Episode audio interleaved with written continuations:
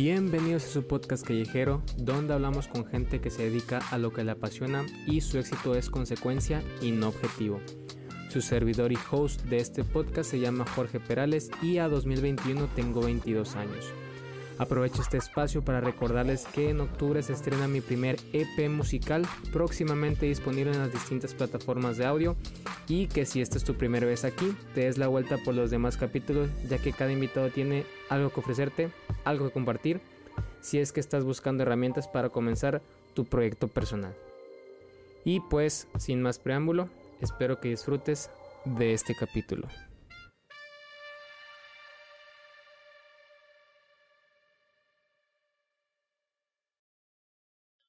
Hola a todos, bienvenidos a su podcast. Muchas gracias por una semana más que nos reciben en sus casas, en sus trabajos, en donde quiera que nos estén escuchando. Espero que estén pasando muy buena vida a todos. Eh, gracias por darse la vuelta por este rincón de internet. Y pues nada, ¿no? El invitado de esta semana es una persona que, que se sabe, ¿no? Que te, te, admiro, eres, eres una gran persona y también pues nos conocemos más que nada por el rubro de la música, pero hoy no venimos a hablar tanto sobre eso. Eh, Víctor, ¿cómo estás, Diego? Hola, hola, muchas gracias. Muchas gracias Jorge por la invitación. Gracias por este pues acá tomarme en cuenta para este podcast. Es mi primer podcast. Es la primera vez que este que estoy aquí en este formato eh, que, pues bueno ha estado funcionando mucho en redes sociales y bueno, pues gracias por la invitación. No, hombre, ¿de qué? Y de hecho, o sea, a lo mejor es, es el primer podcast como tal, pero has hecho otro tipo de, de, como de contenido últimamente, ¿no? Que tiene que, es referente a lo que vamos a estar platicando.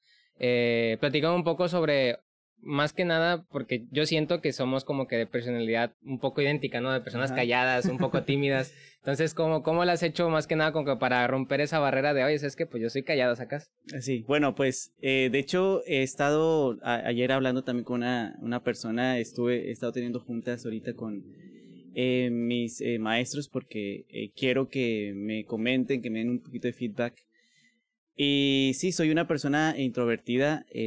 Lo soy con las personas que no conozco, nada más. Eh, o las primeras veces que me conocen, siempre las personas dicen, oye, eres muy serio, ¿por qué eres tan serio? ¿Por qué no hablas? ¿Por qué no platicas? Pero la verdad, me gusta primero ser introvertido, observar y después ver con quién puedo mantener una conversación.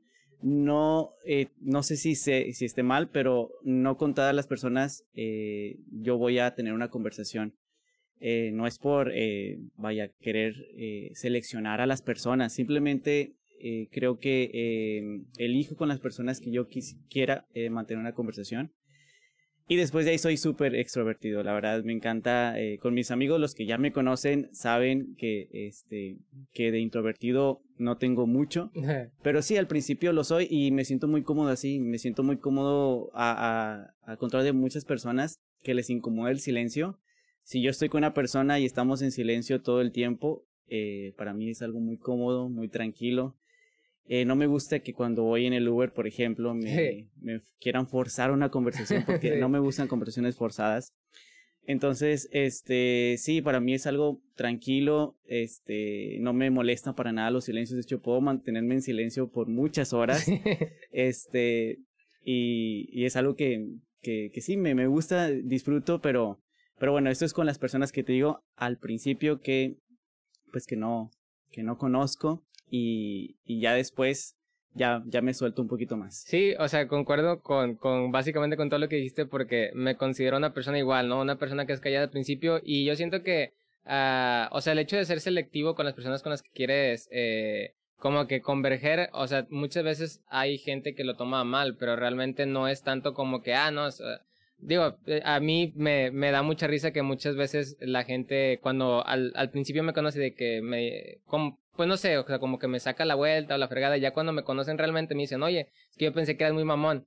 Y yo de que, güey, no es que sea mamón, o sea, solamente es que al principio, eh, yo siento que, en, al menos en mi caso, hay dos partes. La primera es como que ese miedo a, a lo desconocido, por así decirse, en, en cualquier claro. situación. Y la otra es un, hay veces en, en las que uno pues va creciendo y se da cuenta que pues no todas las personas valen la pena, ¿no? O sea, no todas las personas... bueno, a lo mejor de valer la pena es una palabra un poquito fuerte. Sí, claro. Pero este, tampoco quiero eh, que se entienda o que se malentienda que yo no puedo mantener una conversación con cualquier persona. Puedo mantener una conversación sí, con cualquier exacto, persona, ¿verdad? Sí. O sea, si alguien me hace plática, claro, si alguien me platica de fútbol o algo, no conozco mucho el tema eh, de fútbol, pero sí puedo mantener una conversación y dar mi opinión y este y si alguien me pregunta sobre hasta sobre el clima también les platico y les sigo la conversación.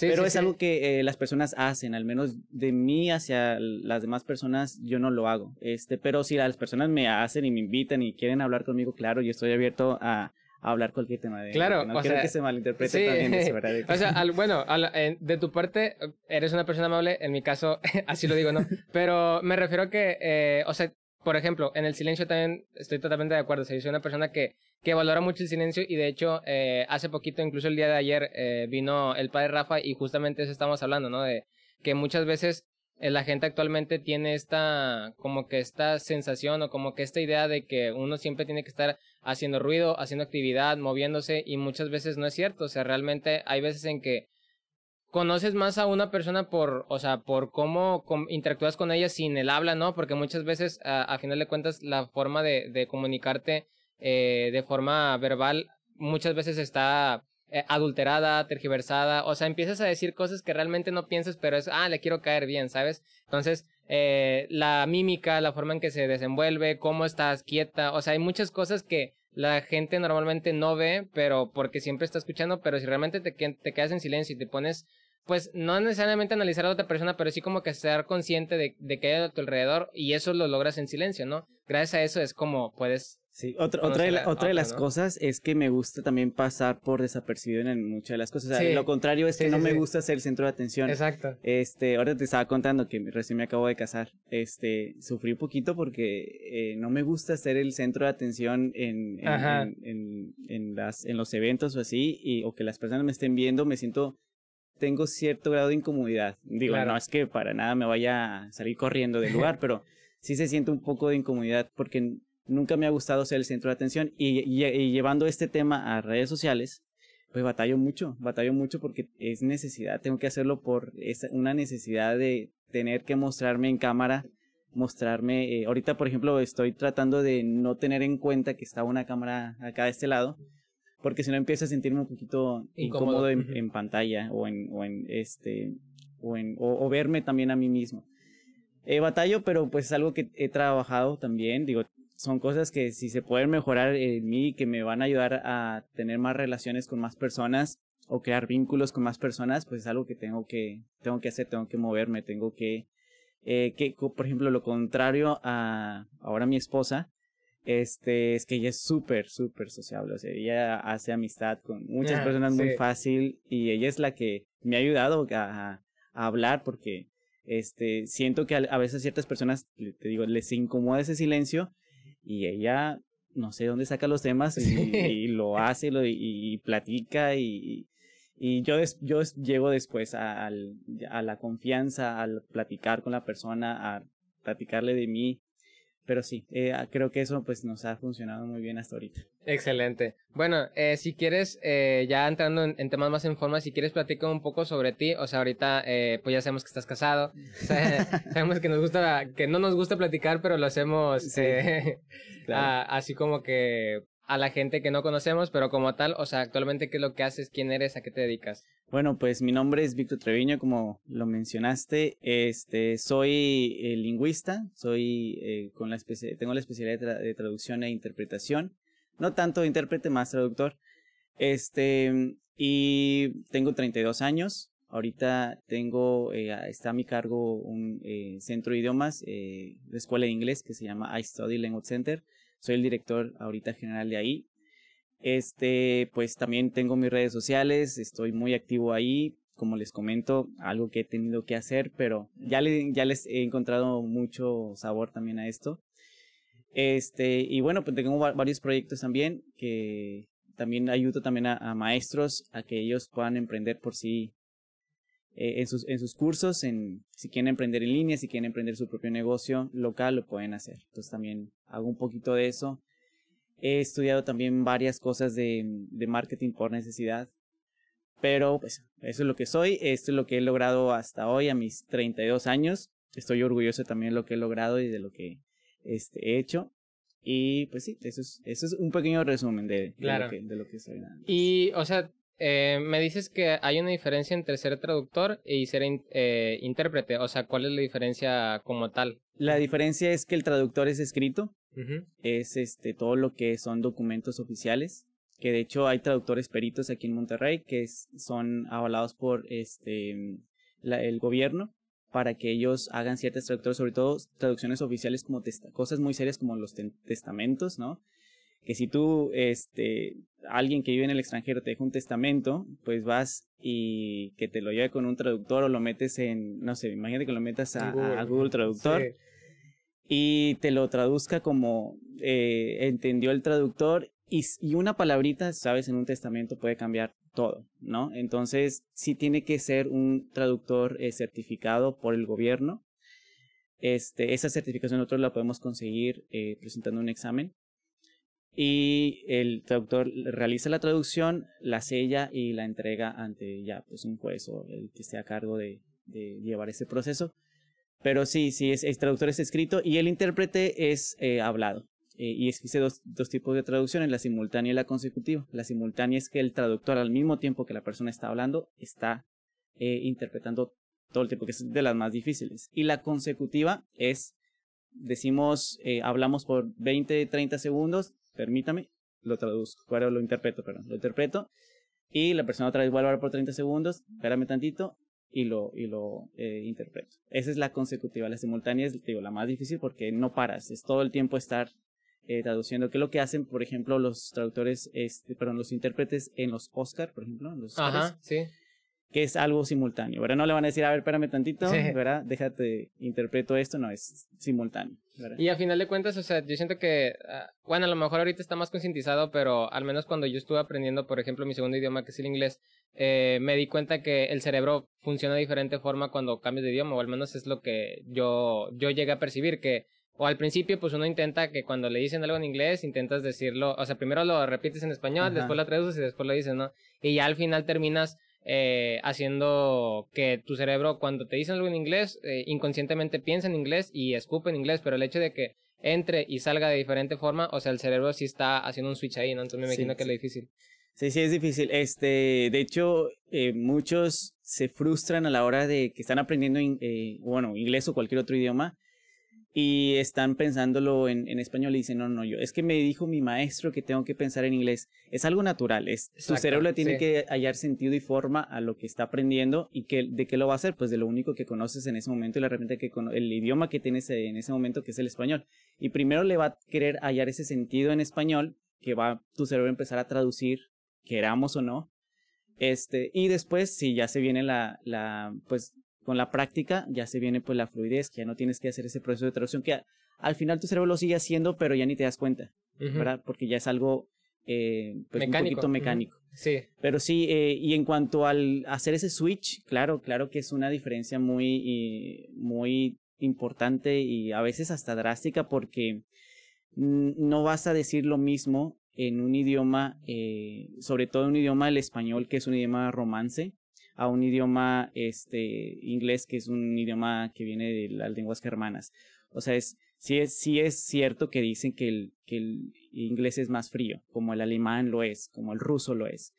El, el, el español es más romance, suena más, más bonito. Este, es hermano del francés, del portugués, este, del italiano, el español. Entonces, al ser un idioma parte del, del grupo de idiomas eh, romances, pues obviamente vas a decir las cosas más suavecitas, más tranquilas, le vas a dar la vuelta un poquito más para que la persona trate de no sentirse del todo mal. Y el inglés no, el inglés es directo, ¿verdad? Es esto y, se acabó, ¿verdad? Entonces sí es más directo porque no tiene esa, eh, eh, ese romance. Si te fijas también en muchos de los estereotipos que, que ponen a los mexicanos, eh, o algún otro este que hable el idioma romance lo ponen como una persona romántica, apasionada, ¿verdad? De que, ah, avienta mucho choro, ¿no? Sí, de que, ay, es que es este, español y, y, es romántico por naturaleza y el francés también es romántico por naturaleza. El gringo lo ve de esa forma porque para ellos suena muy muy romántico, muy atractivo a hablar un idioma como el español, el francés, el italiano. sí, y es que, o sea, yo, eh, al menos es algo que he ido aprendiendo últimamente, que, o sea, como que cada idioma tiene su, su, función, ¿no? No, no sé si su objetivo, porque pues no, no estudié, pero a lo mejor su función sí, ¿no? O sea, como que Eh, actualmente, pues, eh, estoy aprendiendo todavía el inglés, obviamente. El español no lo hablo bien, lo, hablo pocho también, entonces, pequeño detalle. Pero me refiero a que eh, vas aprendiendo que, por ejemplo, cuando quiero eh, plasmar una idea en, en, inglés, a lo mejor escrita, y después la quieras plasmar una idea en español, siento que hay palabras, obviamente, pues porque no se puede como tal eh, interpretar exactamente de la misma manera cada, cada idioma, pero te das cuenta que eh, el mensaje que tenías tú en tu interior, o sea, lo que tú sentías que, que era, no lo, no, al momento de ponerlo en las paredes del, del idioma que vas a escoger, es. ahí es cuando ya encuentra un sentido o un significado real, ¿no? Porque a lo mejor tú, por ejemplo, quieres describir, quieres describir que actualmente estás triste, no, quieres describir por qué estás triste, ¿no? Entonces el momento de, de tener el sentimiento, pues solamente tienes ganas de llorar. Y el momento de ya estructurarlo en el idioma que vas a estructurarlo, ahí te das cuenta que, ok, o sea, mi cerebro lo interpretó de una forma y lo puso en estas paredes y así es como se ve realmente esa tristeza, ¿no? Sí, y es algo que muchas veces la gente no, no dimensiona, que a veces el significado incluso puede cambiar con, con, por la forma en la que lo escribes, ¿no? Así es, mira, eh, lo importante que siempre les digo a las personas que están estudiando un idioma es que se den a entender el, a entender el mensaje que quieren transmitir. Mientras tú lo logres, mientras puedes tener faltas gramaticales o no tener tal vez todos los recursos para hacerlo, pero mientras des el mensaje que quieres transmitir, ya tienes una ganancia bastante en el idioma, que de hecho ahora se califica más de esa forma, el, lo funcional, no tanto si sabes eh, estructurar del todo bien la, la oración. Se importa mucho tu mensaje claro que este sí llega a importar a veces cuando son cosas ya más un poquito más serias, ¿verdad? Con un amigo, con una persona que, que quiere solamente transmitir un mensaje, pues claro, ahí está, se transmitió, se cumplió, era una entrevista, logré eh, preguntarle lo que quería preguntar y me respondió lo que yo quería que me, que me respondiera. Pero eh, ya si tú quieres, se puede siempre mejorar en todos los idiomas. Y otra de las cosas es que hablando del, del mensaje que tú quieres dar, sí a veces cambia. Eh, supongamos que tú quieres eh, dar un pensamiento acerca del amor. Ajá, y tú lo escribes en español y escribes tu, tu, eh, lo que tú crees que el amor es. Y a la hora de tú quererlo da, eh, poner en inglés o en algún otro idioma, se va a perder algo. Algo no va a estar completo de todo. Y eso es un, otra de las filosofías que estudiamos en la, en la, en la traducción o la lingüística, que es que algunos traductores decían que la, la traducción es solamente pasar eh, líquido de un vaso a otro. Y dicen, es que no es así como tal porque eh, siempre se va a derramar un líquido, siempre va a haber algo que le faltó, que claro, aunque tengas todas las herramientas del otro idioma y seas un pro en el otro idioma y lo quieras traducir al otro idioma y tengas todos los recursos y hayas usado eh, la misma, este, los mismos este, recursos retóricos, eh, hayas usado eh, las mismas estilísticas, siempre va a faltar algo que la otra no tiene. Y eso les pasa mucho a las personas que leen el libro en inglés, por ejemplo, y luego lo leen en español. O, o cuando, bueno, eso sí es un, una inmensidad también diferencia, pero cuando lees un libro, cuando ves la película, Ajá. son cosas que se pierden. Quieras o no, de un formato a otro, se van a perder. Y, y por eso siempre recomendar, eh, recomendable leer algo en el idioma que, este, se escribió. que se escribió original. Mira, ahorita todavía, por ejemplo, de las traducciones de la Biblia, todavía siguen diciendo, no, es que en el hebreo decía originalmente, no, es que cuando se pasó al griego, no, es que cuando se pasó al latín se, no se tradujo bien. Entonces, fíjate, todavía se siguen trayendo esas cosas desde el eh, del escrito original de la Biblia hasta, hasta las fechas. Entonces, ¿cómo no se va a perder también en otras, en otras cosas? Sí se pierden cosas. Exacto, incluso a lo mejor siguiendo la analogía o la metáfora, no sé cuál de los dos, pero que usaste, o sea, el hecho de que pasar el líquido de, otro, de un vaso a otro, a lo mejor lo que pasa es que el vaso tiene diferente estructura, ¿me explico? O sea, Oye, tiene, le cabe diferente volumen, tiene diferente forma, entonces al momento Así de pasarlo es. a otro, pues se ve de forma diferente, ¿no? Así es. ¿Y cómo, cómo elegiste esta carrera? O sea, ¿por qué te decidiste ir por ahí? Porque al menos aquí en Monterrey, eh, cuando te vas, eh, vas, eh, creo que eres de, de, la uni como yo, sí. vas a filosofía, normalmente la raza ahí es como que tiene, como cualquier facultad. Sí, tiene, tiene sus estereotipos. Exacto, sí. Sí, mira, este, yo primero quería estudiar psicología, era algo que, bueno, siempre en las en los exámenes que me hacían, ya ves que te hacían los exámenes en la prepa de, de qué, qué carrera vas a elegir, este, siempre me salía música. Entonces sí. como a mí me gustaba mucho, mucho la, la, música, pero yo no tenía el estudio de la música. Yo era, yo estuve en, en algunos cursos de, de guitarra, pero como tal la música no me la enseñaron a leerla, no me enseñaron a, a, a entender a la composición y todo eso. Fue más el aprender yo por mi cuenta y aparte por lo que me habían enseñado ahí. Pero pues era algo que me apasionaba. Pero eh, mis papás no estaban totalmente de acuerdo, pero aún así yo dije, pues si es la música voy. Pero sí tuve esa barrera de que es que tenía que presentar otro examen aparte de teoría musical y yo no la tengo. Entonces, ¿para qué me voy a, presentar a un examen que no voy a, a pasar? Y la otra de las cosas que me gustaban era la psicología. A mí me encanta estudiar la mente y el comportamiento humano. Entonces dije, bueno, vamos a la psicología. Pero pues no paso el examen. Ah, entonces no paso el examen de psicología eh, para entrar a la, facultad de psicología. Entonces dije, ¿qué hago? O sea, tengo que hacer algo eh, mientras espero. Y justo cuando no pasé el examen, tenía visita eh, mis, de mis primos de familiares que tengo eh, allá en, en, Texas. Estaban de visita en la casa, entonces les dije, no, pues no pasé el examen y todos. Y pues, ¿qué vas a hacer en estos meses? No, pues nada, pues vámonos. Entonces, este, yo tenía 17 años y le dije a mis papás, este, pues, ¿cómo ven? Eh, pues puedo aprender inglés allá, aprovecho. Bueno, yo ya sabía inglés, pero pues no tenía ese contacto con realmente con el idioma y muchas cosas no me salían fluidas todavía. Y pues que me voy, me hago mis maletas, me voy a Texas a vivir, a Pasadena. Eh, ahí me meto a un community college a estudiar inglés. Este, y, y fue una experiencia muy padre que ahí fue donde a mí me marcó y me cambió el hecho de estar viendo las diferencias en cultura de un lugar tan cerca que tenemos que es Texas, que está aquí a, a dos horas de dos horas y media de, de Monterrey. Eh, las diferencias culturales, las diferencias lingüísticas, las diferencias de comunicar un mensaje, el, lo, lo rico que es el idioma español y el inglés, eh, como muchas personas eh, a, la, a, la, hora de hablar, yo, yo veía muchas personas regañar a sus hijos y en un momento de dos minutos cambiaban de inglés a español y de español a inglés, hacían ese switch que yo decía, wow, o sea, ¿cómo le hacen para...? Y no era que no, le, que no tenían los recursos, era, era una forma de, de, de hablar, que era pues el, el como le llamamos el, el, el idioma, no tanto, sí, Spanglish, ¿verdad? Que que usaban eso y dije, wow, o sea, ¿cómo le hacen para estar cambiando? Hasta la fecha he, he, practicado, no me sale, o sea, es muy difícil estar realmente dando un mensaje y estar haciendo el switch, es algo que, que tienes que, que entrenar realmente. Entonces, este, a mí me gusta o hablarlo todo en inglés o hablarlo todo en español. Pero hacer ese switch me, me, me híjole, me, se me dificulta mucho. Y otra de las cosas que me eh, marcó fue que en una ocasión eh, yo me quedé a, acompañar a una de, mis tías. Y bueno, una de las mamás de mis tías. Y, la mi tía tuvo que salir, que era la que hablaba eh, pues, inglés. Y su mamá, que este, era ya de la tercera edad, no hablaba, no hablaba este, inglés. Iba a recibir la visita de un doctor y le iba a dar este, varios, varios este, indicaciones para que se cuidara. Y me, y me dijo mi tía, ahí te encargo a mi mamá, ¿verdad? Va a venir el doctor a tal hora, tú lo recibes y bla, bla, bla.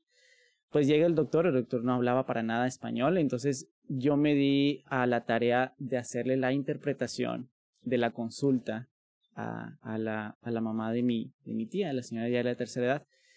Y le, le manejé la, le hice la, la, interpretación y fue algo que me encantó. Dije, wow, o sea, es algo que, que ayuda a las personas, o sea, que sí se, que sí se puede eh, vaya, pues, eh, ayuda, ¿no? Que, que, que es algo que sirve que, y que tiene su chiste sobre todo. Después me entero que en filosofía y letra existe la carrera de traducción e interpretación. Desde allá ya venía con la mente de ya no estudiar psicología, sino meterme a la lingüística, porque, eh, digo, empiezas a, a, a ver ese cambio de hasta las personas al momento de, de decirte algo en español y luego de decirte algo en inglés, y, y, el comportamiento también de las personas que solamente hablan un idioma y de las personas que hablan dos idiomas y de las oportunidades que también tienen allá en Texas de las personas que hablan dos idiomas que es más fácil conseguir. Muchos piensan, ah, es que aquí en Monterrey hablas dos idiomas y es más fácil. No, en, Texas todavía es mucho más fácil si tú hablas dos idiomas conseguir un trabajo y te consideran porque hay mucha, mucha comunidad latina.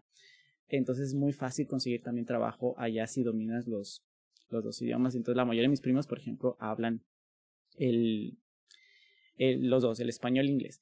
Nada más que cuando yo me voy, pues obviamente saben que yo me voy a hablar inglés, a aprender, pero en inglés. Y se, eh, se ponen ellos con el objetivo de no hablarme y decirme absolutamente ninguna palabra en español. Todo tenían que hablarme en inglés, me llevaban a restaurantes, yo tenía que pedir la comida, me llevaban al cine, yo tenía que pedir los boletos, me llevaban a la farmacia, yo tenía que ir a pedir eh, la medicina. Este, y ellos nada más me veían de lejos, ¿no? Y digo, en varias ocasiones me jugaron varias bromas. Tú ve y dile esto, ¿no? A la persona. Y yo ni supe qué le dije y nada, la persona se molestó. Entonces, ya, ya con mis primos y, y este, riéndose. Pero eh, sí, sí, fueron cosas que me sirvieron para, para aprender. Aprendí mucho. Yo creo que aprendí más eh, al principio malas palabras en inglés claro, que cualquier otra cosa porque es lo que mis primos me enseñaban al principio. Ya en la escuela me enseñaban más cosas, pero mis primos todo el tiempo, hey, mira, y si alguien te dice esto, tú dile, contéstale esto.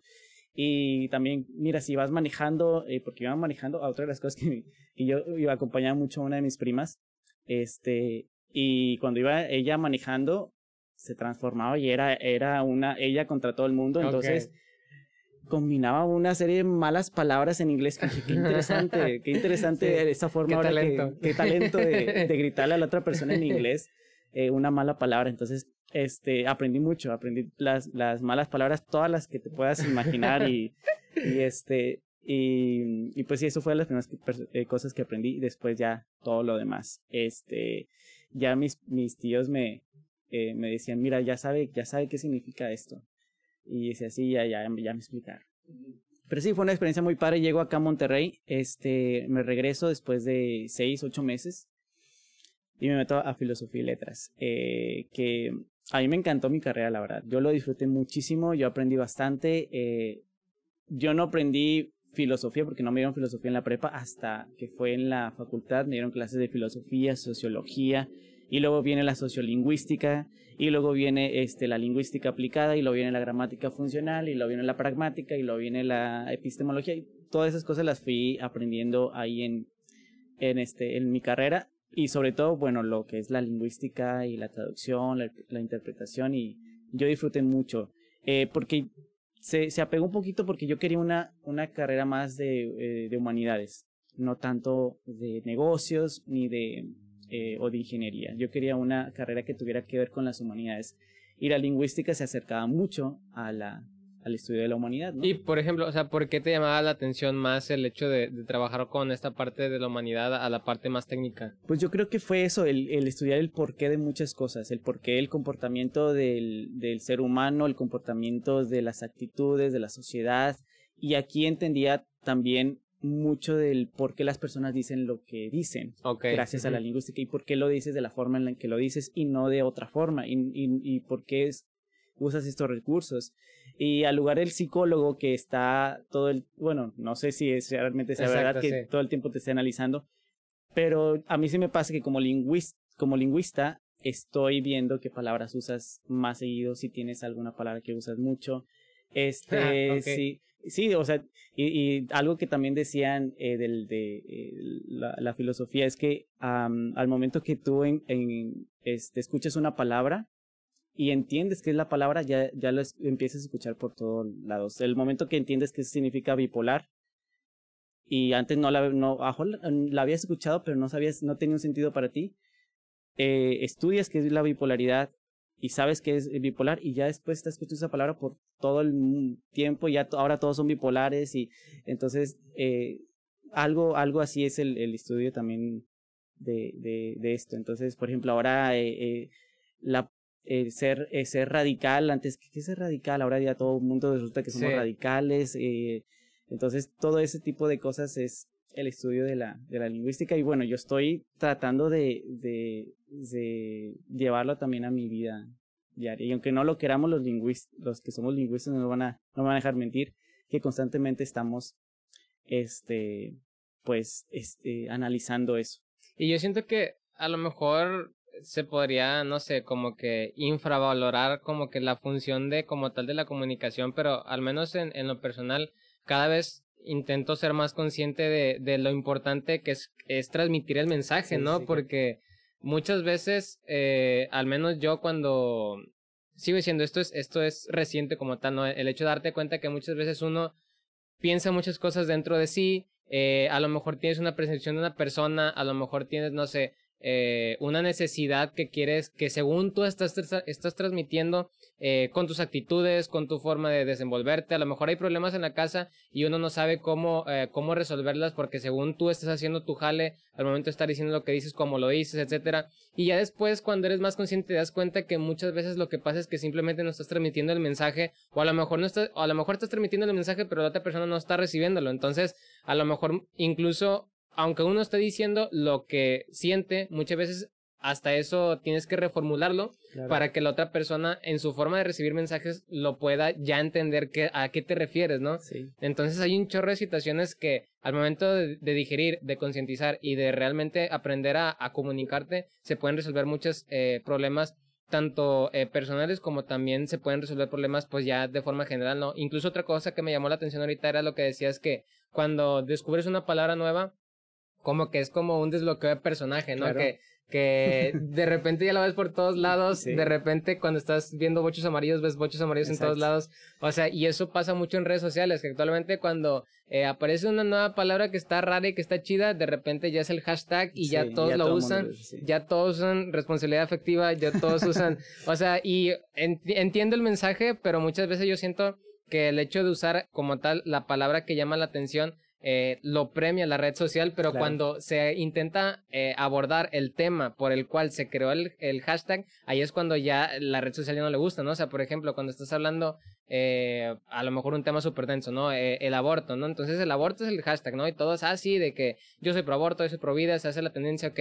Pero ya cuando entras en la, en la real, el problema social de que, oye, ¿por qué las mujeres están embarazando a cierta edad, porque hay eh, tantos métodos anticonceptivos para las mujeres y tantos para los hombres. Cuando empiezas a ver los problemas reales de que no, no, no, o sea, ya te estás metiendo en problemas políticos, te estás metiendo en problemas sociales, no, eso ya no le gusta a la red social, ¿no? Solamente está premiando el hashtag, ¿no? La, la palabra. La palabra en sí. La palabra en sí. Entonces, el hecho de también ser consciente de que una palabra puede tener un significado tan profundo que muchas veces uno no lo alcanza a analizar es otra cosa que sigue siendo, o sea, actualmente la persona quiere todo rápido, ¿no? Quiere todo inmediato, quiere que siempre se esté, que siempre haya movimiento, que siempre haya información y muchas veces no te alcanzas a detener para poder analizar lo que ya está, ¿no? Sí, claro, y de hecho, este, también tenemos que hallarle ese sentido eh, eh, a la palabra, tenemos que entenderla, nos tiene que causar un significado realmente, este, vaya la redundancia, significativo. Porque este, yo te puedo decir una palabra que tal vez eh, que use, no sé, en otro lugar, un regionalismo, y para ti no va a causar para nada un impacto. Eh, de hecho, la puedes decir y para ti no va a sentir, no va a tener sentido para nada. Como alguna mala palabra, por ejemplo, de algún otro eh, eh, país, que aquí no es mala palabra, entonces para ti va a decir, tú la vas a decir y no va a tener ese impacto realmente con, ni contigo ni con la persona que la vayas a decir. Por eso también el uso correcto de las palabras que aprendes en inglés, tienes que también transmitirle al alumno cuándo puedes eh, realmente usar y, y podría ser necesario usar esa palabra. No la mal uses porque si no, no vas a, a, a darle ese sentido que quieres transmitir. Y ahorita, por ejemplo, de las redes sociales, al menos me da gusto que muchas personas se estén presentando al diálogo, al, al intercambio de ideas mediante el, habla. Este es algo que, que, disfruto también mucho porque creo que ya no lo habíamos tenido tanto y eso es algo muy, muy padre, muy, este, algo que creo que está marcando.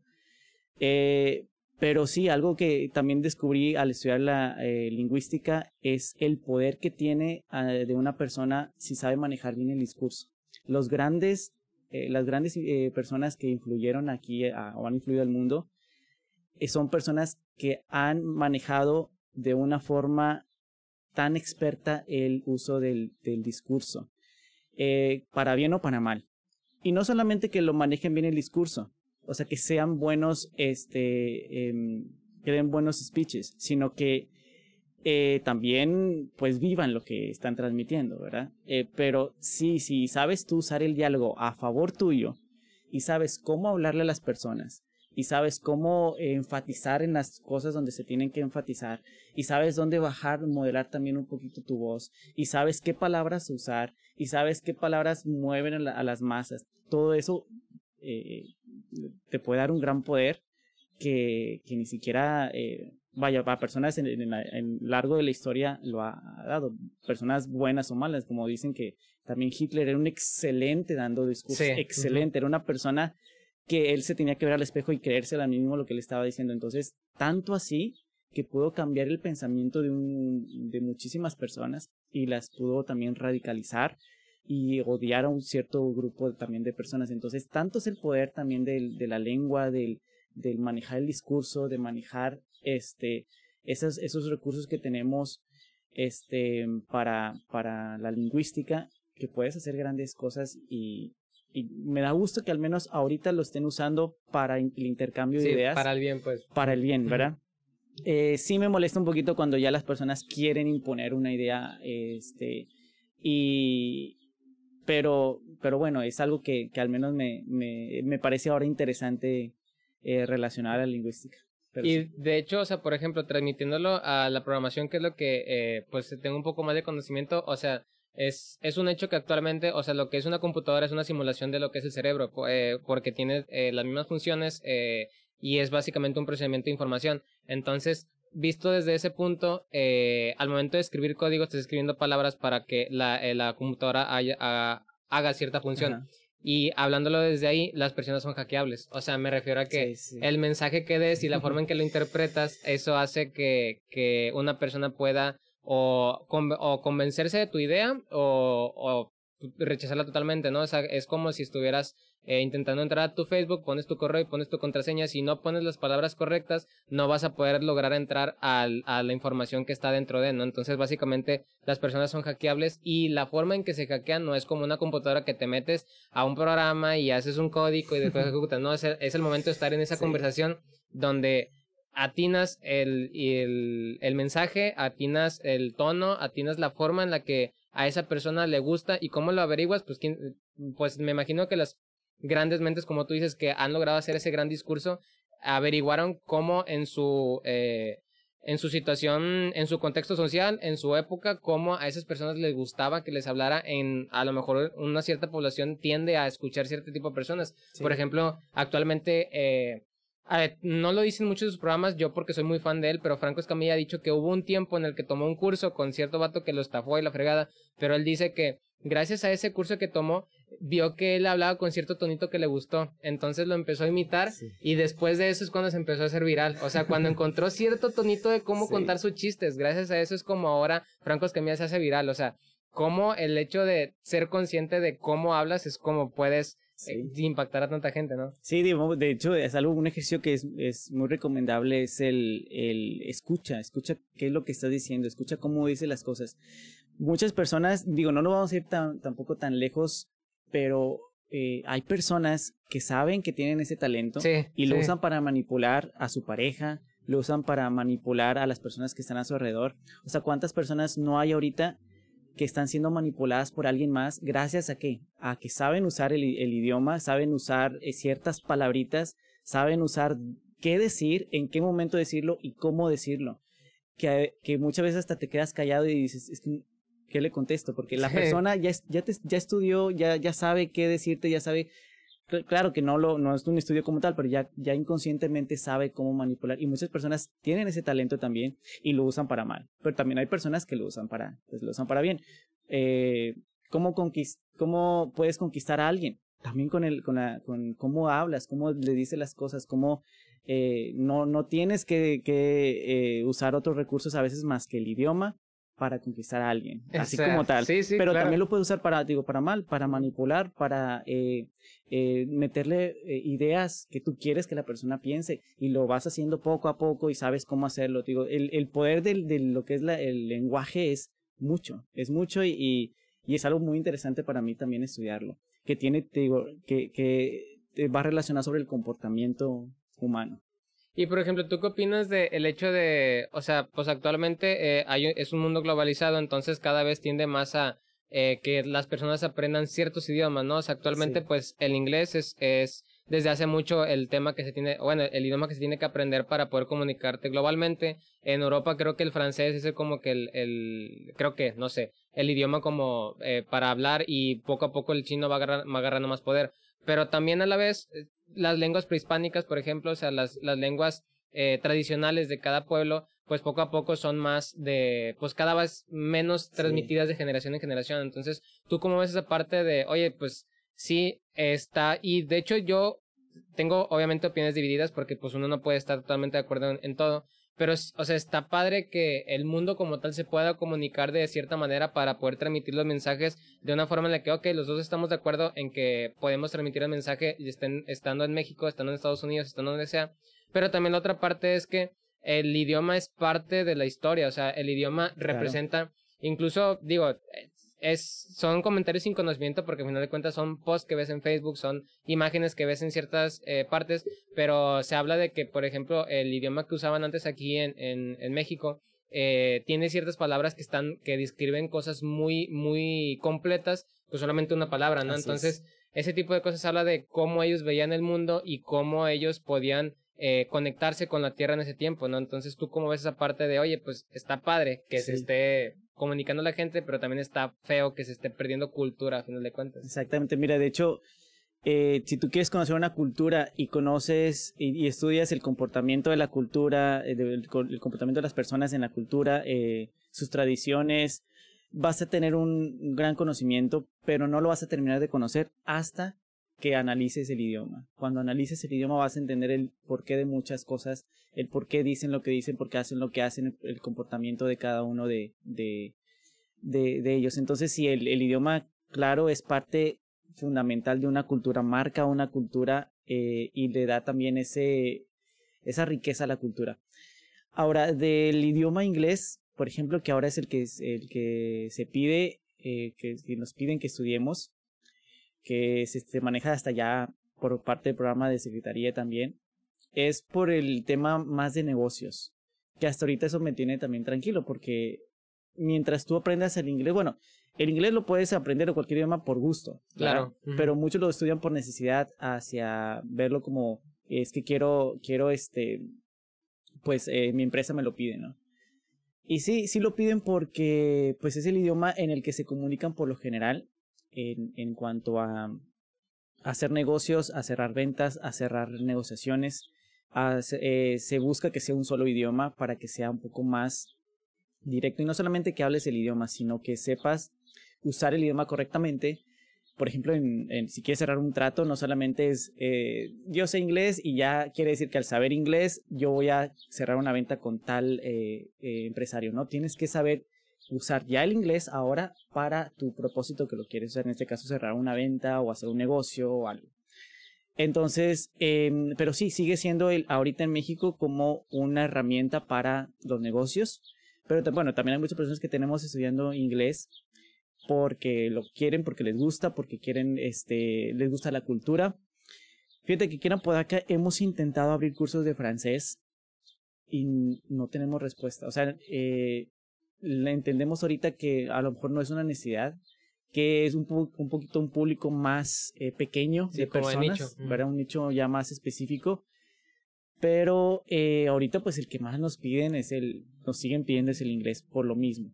Ahora no creo que realmente aquí en México se vaya a perder por saber el idioma inglés nuestro español. realmente el, el, el, español es algo que nos encanta, al, menos en, la, en Latinoamérica es algo muy fuerte en nuestro idioma, que nos encanta hablarlo, que lo disfrutamos, que es, tan rico que otra de las cosas que ha ido evolucionando. Y mientras un idioma evolucione, es buena señal.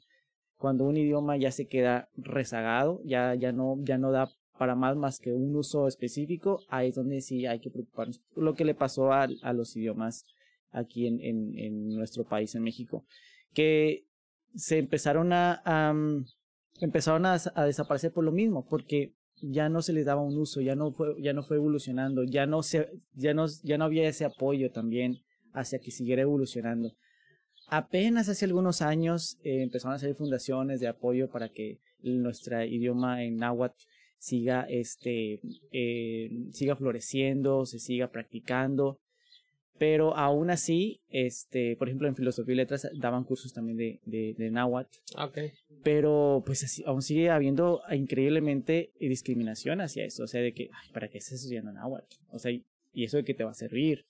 Entonces, eh, pero ya cuando entiendes que la lengua es parte de entender no solamente el, el, el, idioma, sino entender la cultura y entendernos a nosotros mismos, entendernos como país, de por qué hacemos lo que hacemos, por qué eh, comemos tortilla, que por qué usamos estos alimentos, que por qué comemos lo que comemos, que por qué también este, hay palabras que todavía en español usamos eh, que vienen de náhuatl, por qué lo usamos, porque, eh, por qué lo usamos de esta forma, todo eso nos va a dar dando una identidad más fuerte como mexicanos.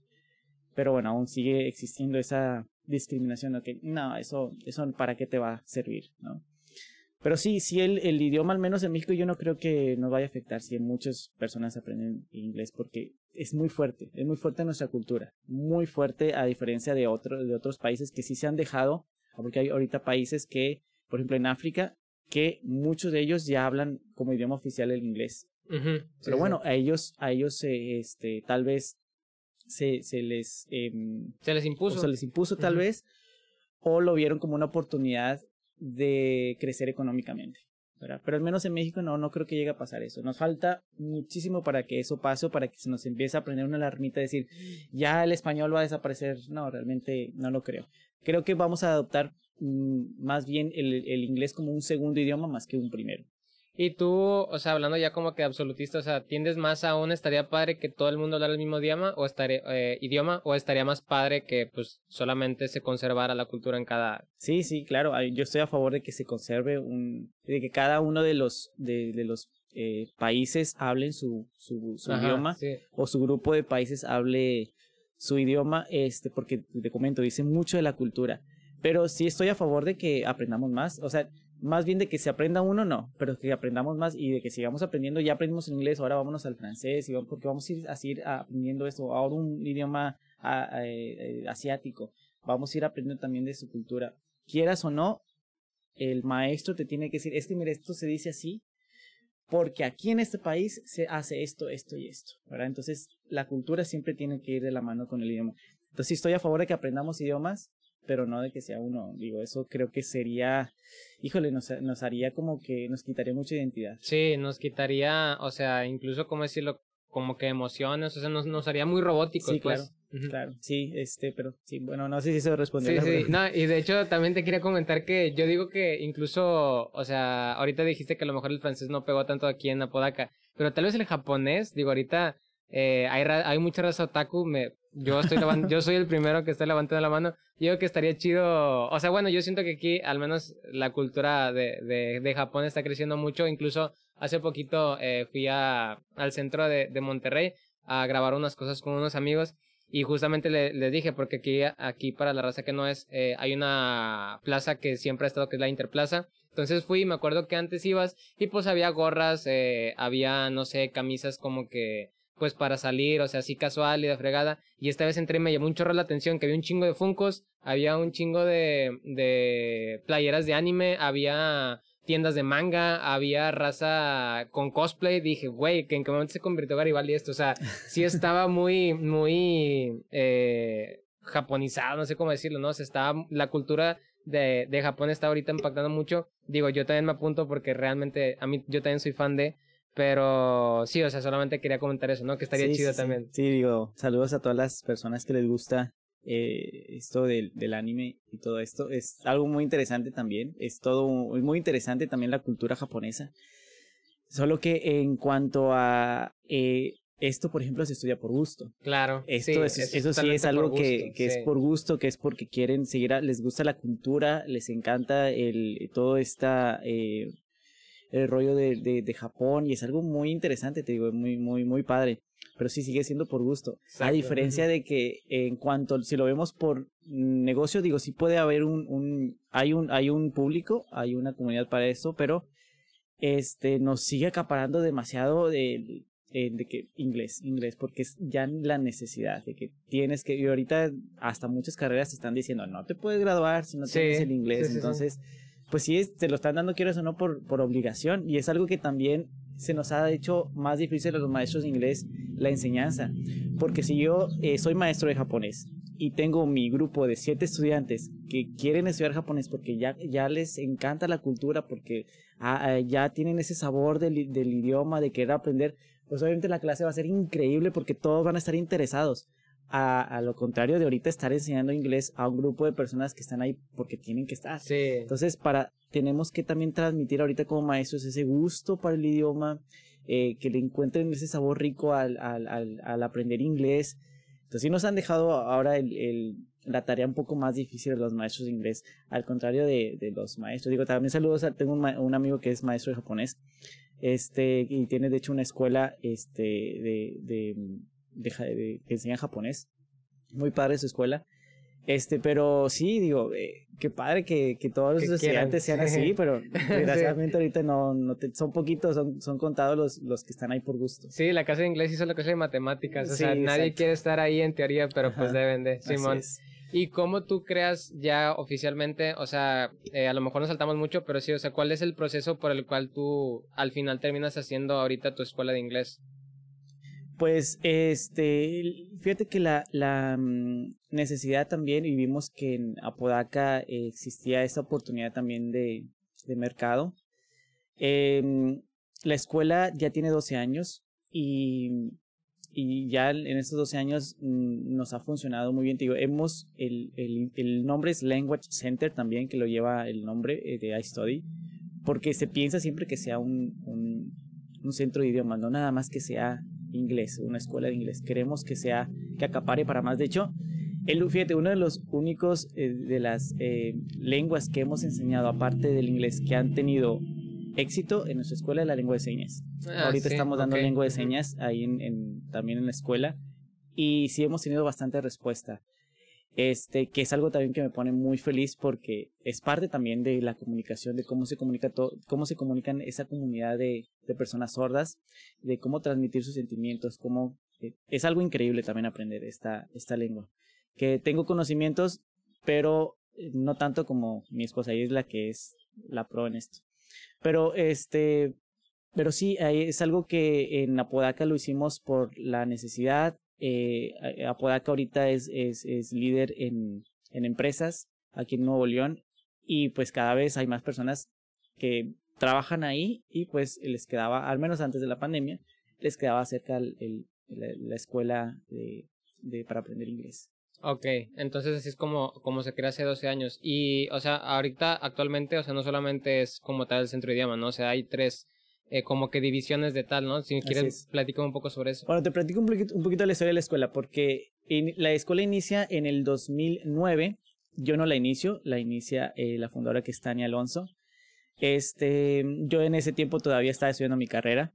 Yo me uno hasta el 2014 al, al proyecto de, de, en ese momento se llamaba EduCenter. Eh, que es otra de las cosas bien interesantes. Miren, en filosofía y letras nos enseñan eh, sociología, nos enseñan lingüística, nos enseñan sociolingüística, nos enseñan muchas cosas. Sí. muy muy útiles para, uh -huh. para nosotros, uh -huh. ¿verdad? Como, como en nuestra carrera que nos enriquecen. Pero algo que no nos enseña es el emprendimiento. No okay. sé si sea en todas las facultades, pero al menos en la Facultad de Filosofía y Letras, tú estudias para ser empleado, no para ser tu dueño de tu propio negocio. Entonces tú estudias también la carrera, porque está la carrera para ser lingüista, eh, lingüista pero con eh, el enfoque a maestro de inglés. Y también te enseñan eh, ser maestro de inglés para trabajar para un colegio o para trabajar para una institución o para la misma universidad, pero no te enseñan a, a emprender. Y pues cometes errores. Y esta eh, chica que también fue la, el, creo que la fundadora, eh, viene también de filosofía y letras y pone a la escuela, le pone nombre de Center, pero eh, nos, eh, ya, ya entrando yo en el 2014 nos dimos cuenta que pues existe un registro de marca, que pues existe Dale, tan, sí. algo que te, tienes que estar eh, formalmente, este, que, que, que, tienes que haber registrado al momento de iniciar tu negocio, que inicies un negocio con los ojos vendados porque no sabes ni, ni qué hacer, ni, ni, ni cuestiones legales, cuestiones en este caso de registro de marca. Y descubrimos que nuestro nombre ya estaba registrado, o alguien lo registró, ¿verdad? Sí, claro. Entonces, este, de hecho no tenía mucho que lo habían registrado. O sea, sospechamos que pudo haber sido alguien de que tal vez después no lo quería vender, ¿verdad? Este, entonces, eh, dijimos, o, o nos arriesgamos a buscar a esta persona y que nos lo quiera vender a un super precio, nos quiera este, estafar o una cosa así, o decidimos hacer ya las cosas ahora sí bien. Eh, con registro ante el con registro ante eh, registro de marca registrada, eh, y pues decidimos cambiarle el nombre. Y gracias a también al cambio de nombre decidimos ya dividir la, el, el, lo cambiamos de EduCenter a iStudy y decidimos hacer estas tres ramas que es Language Center, que es e-learning, que son cursos virtuales, y que son international trips, que son viajes al extranjero, que es otra de las cosas que tenemos también ahí, que van de la mano porque muchos de nuestros estudiantes estudian inglés con nosotros y siempre lo estamos animando de que no te quedes aquí, no nada más aquí, viaja al menos, vete una semana, al menos vete dos semanas al extranjero a, ver, a vivir la cultura. Entonces tenemos también esa, eh, esa, esa parte de la empresa que es el viaje, el, el que es una agencia de viajes pero enfocada a estudiar, no a irte de turista, sino a estudiar este, en, el, en el extranjero. Entonces, tenemos esta división, tenemos los cursos virtuales y gracias, te digo, que a esto que nos pasó, pues decidimos que sea algo de, eh, como que, eh, como si es algo, algo bueno que al final resultó, algo, perdón, algo malo que al final resultó, este, algo, algo bueno, ¿verdad? Este, como se dice en inglés, a blessing in disguise, que es una, que es una bendición disfrazada, ¿verdad? Entonces, este, pero sí, sí fue algo que, eh, que, que, nos ayudó, que ahora pues tenemos estas tres divisiones, que de hecho antes de la pandemia ya tenemos sus cursos virtuales. Viene la pandemia y nos, estalla, me imagino. Y ya, y, y este, estalla, pero fue algo que también nos favoreció porque el lanzamiento de los cursos virtuales lo teníamos como que no, todavía no, vamos a esperar un poquito más porque la gente nos sigue pidiendo presencial. Pero ya teníamos todo el formato, ya teníamos la plataforma, ya teníamos todo. Se vio en la pandemia y lo adelantamos, a de cuenta. O sea, fue un trabajo que, que íbamos a hacer en cinco o seis meses, nos lo aventamos en dos semanas. O sea, no dormí en esas dos semanas porque fue pasar todo ya nuestros cursos a la plataforma, a subirlos y empezar a mandar usuarios y contraseñas a estudiantes y pues ahora ya tienen su plataforma de, con usuario y contraseña y aparte tienen sus cursos eh, virtuales que están con el maestro por medio de Zoom este, en clase.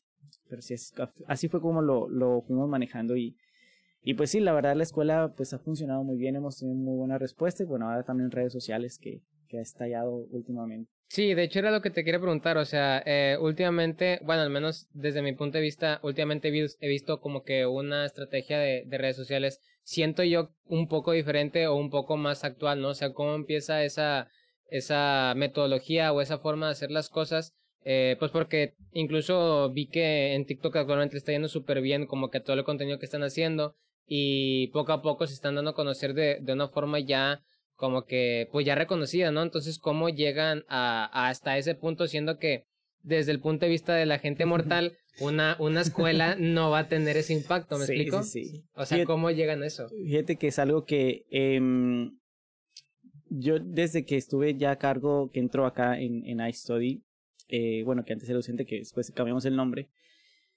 eh, me, me dejaron también, bueno, eh, me dejaron a cargo de mm, todo, o sea, de que tú ya vas a ser acá ahora el socio y tú, tú eres el que o, haces que crezca o haces que no crezca la escuela. Es, eh, tú, está en tus manos. La, fundadora me dijo, te lo dejo en tus manos, esto ya es, ya es tuyo, ya nada más fuimos socios. Entonces eh, yo dije, yo no sé nada de, de negocios, o sea, yo tengo que moverme porque sí soy maestro, ya tenía para ese momento mis seis años de dar clases de inglés, de, tener experiencia en dando clases de inglés, pero no tenía, digo, nada de conocimiento porque filosofía y letras no me lo dio nunca. Entonces fue a meterme en, en esos años a cursos de marketing, a cursos de marketing digital, a cursos de redes sociales, a cursos de cómo realizar campañas en Facebook, a cursos de, de, que, de cómo crear contenido para tus redes sociales. Y fue curso tras curso que, que yo me fui metiendo virtuales y presenciales eh, sí, se fue, sí fue una, una gran inversión y aparte todavía me puse a estudiar mi maestría. Estudié maestría en, en, en administración y planeación estratégica, que tengo esa maestría. Okay. Entonces también me metí en la maestría, me metí a, eh, que te digo, nada que ver porque era como que estudiaste traductor y que tiene que ver tu maestría de, de administración y planeación estratégica. Pues no tiene nada que ver, pero porque tenía que, y aparte te digo, empecé a, a, tenerle ese gusto al marketing. Me encantó la verdad lo del, lo del marketing, de crear contenido y todo eso. Entonces primero fue hacer crecer nuestra página de Facebook, que ahorita tenemos alrededor de 30 mil eh, seguidores. Este, fue crecer la página de Facebook, que fuera un, al menos reconocida, que, que las personas eh, escucharan. Muchas veces, este, yo, yo había visto varios errores que se cometían en el uso de la página de Facebook, pero ya cuando yo estuve a cargo totalmente, dije, yo no quiero ni compartir de otras escuelas, ni copiarme de otras escuelas. Quiero que nuestro contenido primero sea original, pero para eso tienes que meterte y echarte un clavado a qué cosas pueden salir interesantes. Entonces primero empezamos a, crecer nuestras eh, eh, redes sociales en Facebook. Se viene la pandemia, justo inicia la pandemia y este, yo empecé a notar que, nuestra, que nuestro público y nuestras interacciones en Facebook empezaban a crecer. Y dije, pues sí, pues toda la gente está en casa, todos, todos estamos encerrados. La gente ahorita está en el celular viendo a, más que otros, eh, digo, aunque muchos digan que estuvieron haciendo home office, ayer ahora sí que no tiene el control del, supervisor o lo que sea de estar viendo si estás en celular, el celular o no. Dije, muchas personas están en, en, en redes sociales. Dije, ese es el momento de hacer algo ya de ya para eh, hacer crecer las redes sociales. Entonces, por ahí de julio del año pasado, eh, creamos la cuenta de TikTok y empezamos a, a, meterle más contenido a Instagram y a TikTok. La verdad, yo no sabía ni qué hacer porque yo veía puras personas bailando. Y, dije, que lo intenté, pero... Qué padre les sale, pero a mí no me sale. Qué padre ah, este, hacen sus videos y sus... Este, y bueno, toda la comedia que, que, hacen ahí en TikTok, pero yo no me veo y dije, aparte que tiene que ver con la, con la escuela. Y yo también con la idea o con el miedo que todavía lo sigo teniendo de que, bueno, yo soy el, el, el, el director. el director que me van a ver viendo bailando ahí los papás, van a decir, mira, qué, qué seriedad hay, ¿no? Porque también hay, sobre todo hay en Apodaca, todavía esa, esa parte de que pues tú tienes que ser una persona seria, tú tienes que ser una persona que, que muestre este deporte, deporte ¿no? De director. Y dije, híjole, ¿qué, ¿qué, puedo hacer para no salirme de eso? Pero empecé a encontrar mi formato que yo me sentía a gusto, que yo me sentía también este, cómodo con eso. Dije, creo que ese es el, el formato que quiero usar. Y empecé a crear eh, mm, videos cortos sobre varios tips de cómo aprender inglés. No pegaban, digo, teníamos 50 vistas, teníamos 60 vistas, entre ellas este, mi mamá y las chicas de administración. Y bueno, ya sabemos quién nos vio. Pero después dije, quiero empezar a hacer algo más, ¿verdad? Y, y, seguí teniendo ideas y también gracias a las personas que estaban conmigo en el equipo, me fueron dando, oye, puedes hacer esto y si hacemos esto, y es que yo creo que es más interesante si lo haces de esta forma. Oye, es que poner los dedos y que vayan apareciendo las cosas se ve padre. Y dije, bueno, vamos a intentar. Pues uno de esos que hice pegó y algo que yo ni siquiera me esperaba, eh, este, llegó hasta, primero esa noche llegó a medio millón de vistas y luego subió a un millón de vistas y luego ya ahorita creo que tiene tres millones de vistas y empezó a crecer nuestra comunidad de TikTok y también creé el perfil en TikTok para llevarlos a Instagram. Entonces fueron viendo que, ah, son una escuela de inglés, ah, mira, eh, dan cursos, ah, mira esto, porque acá subíamos más de la escuela, del detrás de cámaras, de las, clases y todo eso. Entonces fueron, se fueron este, también a Instagram. Este, y fuimos creando contenido y hasta hace poquito lo que ah, fuimos metiendo fue que otra de las cosas que hacíamos ahí en la escuela, de hecho tuvimos un programa que se llama Phonics. Era un maestro que es músico y maestro de inglés, que él daba las clases eh, y daba la parte de listening con puras canciones de los Beatles o sea, te ponía la canción, primero estudiaba, estudiaba como que el por qué, porque él, él, es, él es experto, de hecho tiene un programa en, en Facebook, así que los virus, este, y él sabía eh, toda la historia de los virus, porque escribió la canción, él te la decía, te la contaba en inglés, la verdad la clase era muy padre, muy, muy amena, y eh, este, te explicaba después el vocabulario, escuchaban la canción y al final él la tocaba ya sea con piano o con guitarra. Eh, y, los chicos la, cantaban. Y como él también es maestro de canto, eh, por ahí también les decía, miren, pongan, traten de pronunciar esta forma, o junte, cuando la canten este pedacito, junten más las palabras. Entonces era algo que también los alumnos disfrutaban mucho. Este, y eh, enseñamos también inglés con, música o inglés cantando. Que yo también estoy muy a favor de que se aprenda también de esa forma. Es una forma muy, muy, este, eh, la verdad, muy divertida, muy relajante de aprender otro idioma, cualquier idioma. Este, y empezamos a subir la sección de Aprende Inglés cantando. Y empezó a subir más nuestras redes sociales. Este, y aparte, seguí subiendo como quiera mi contenido. Eh, subimos por ahí unos videos que otros sí me animé a bailar en uno que otro video. Y dije, bueno, pues ya, ya estamos aquí. Pues vamos a. Lo, que sea por, lo que sea por dinero. Lo que sea por, las redes sociales, si el público lo pide. Entonces ya empezamos a, a, a, bailar, que ahora no soy para nada bueno. Este, todavía veo los videos, mejor le doy porque no me gusta, no me gusta verlo.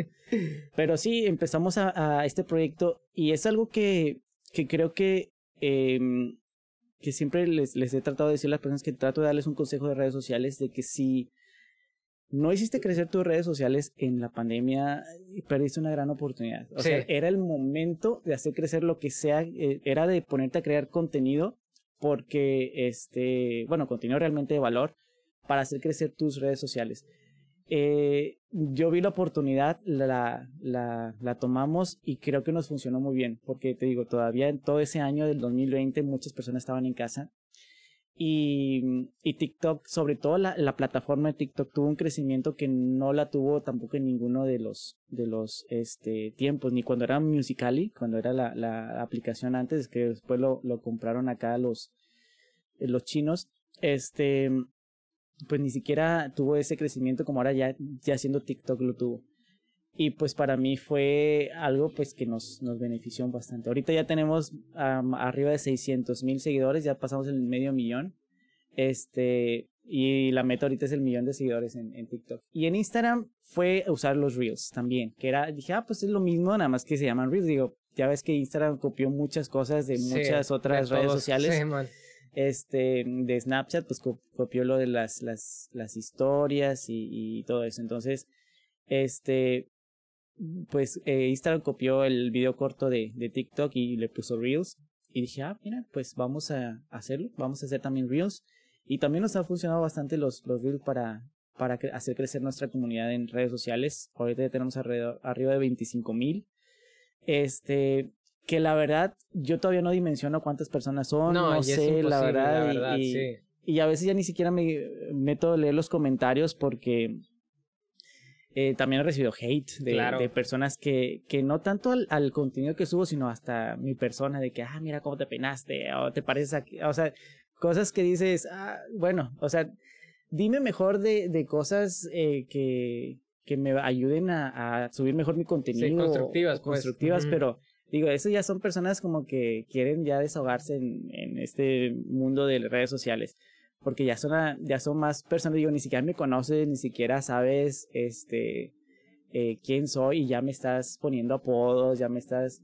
Que digo, a eso también nos prestamos cuando das la cara. Pero por eso te digo, ese... ese eh, voy, a, voy a relacionar esto con lo que te dije al principio de que soy muy introvertido, que no me gusta llamar la atención yo no me meto a ver los comentarios, le digo a la chica media que Silvia, le digo, este, si ves comentarios eh, malos, solo bórralos. Y a veces le pregunto, oye, ¿qué han comentado? No, pues han comentado esto y esto. Ah, qué bueno. Pero de yo meterme a verlos, no. Pero sí pregunto, porque sí quiero al menos saber si han habido, porque nos han dado muy buenas ideas de que, ah, oigan, oigan si hacen esto, oigan si, si mejor comparten o hacen esta dinámica. Y hay muy buenas ideas que las, que las agarramos pero yo, al menos de yo leerlas, no las leo. Este, pero sí le pido a alguien que las lea, que las lea por mí y me esté diciendo si son cosas buenas, si son cosas malas.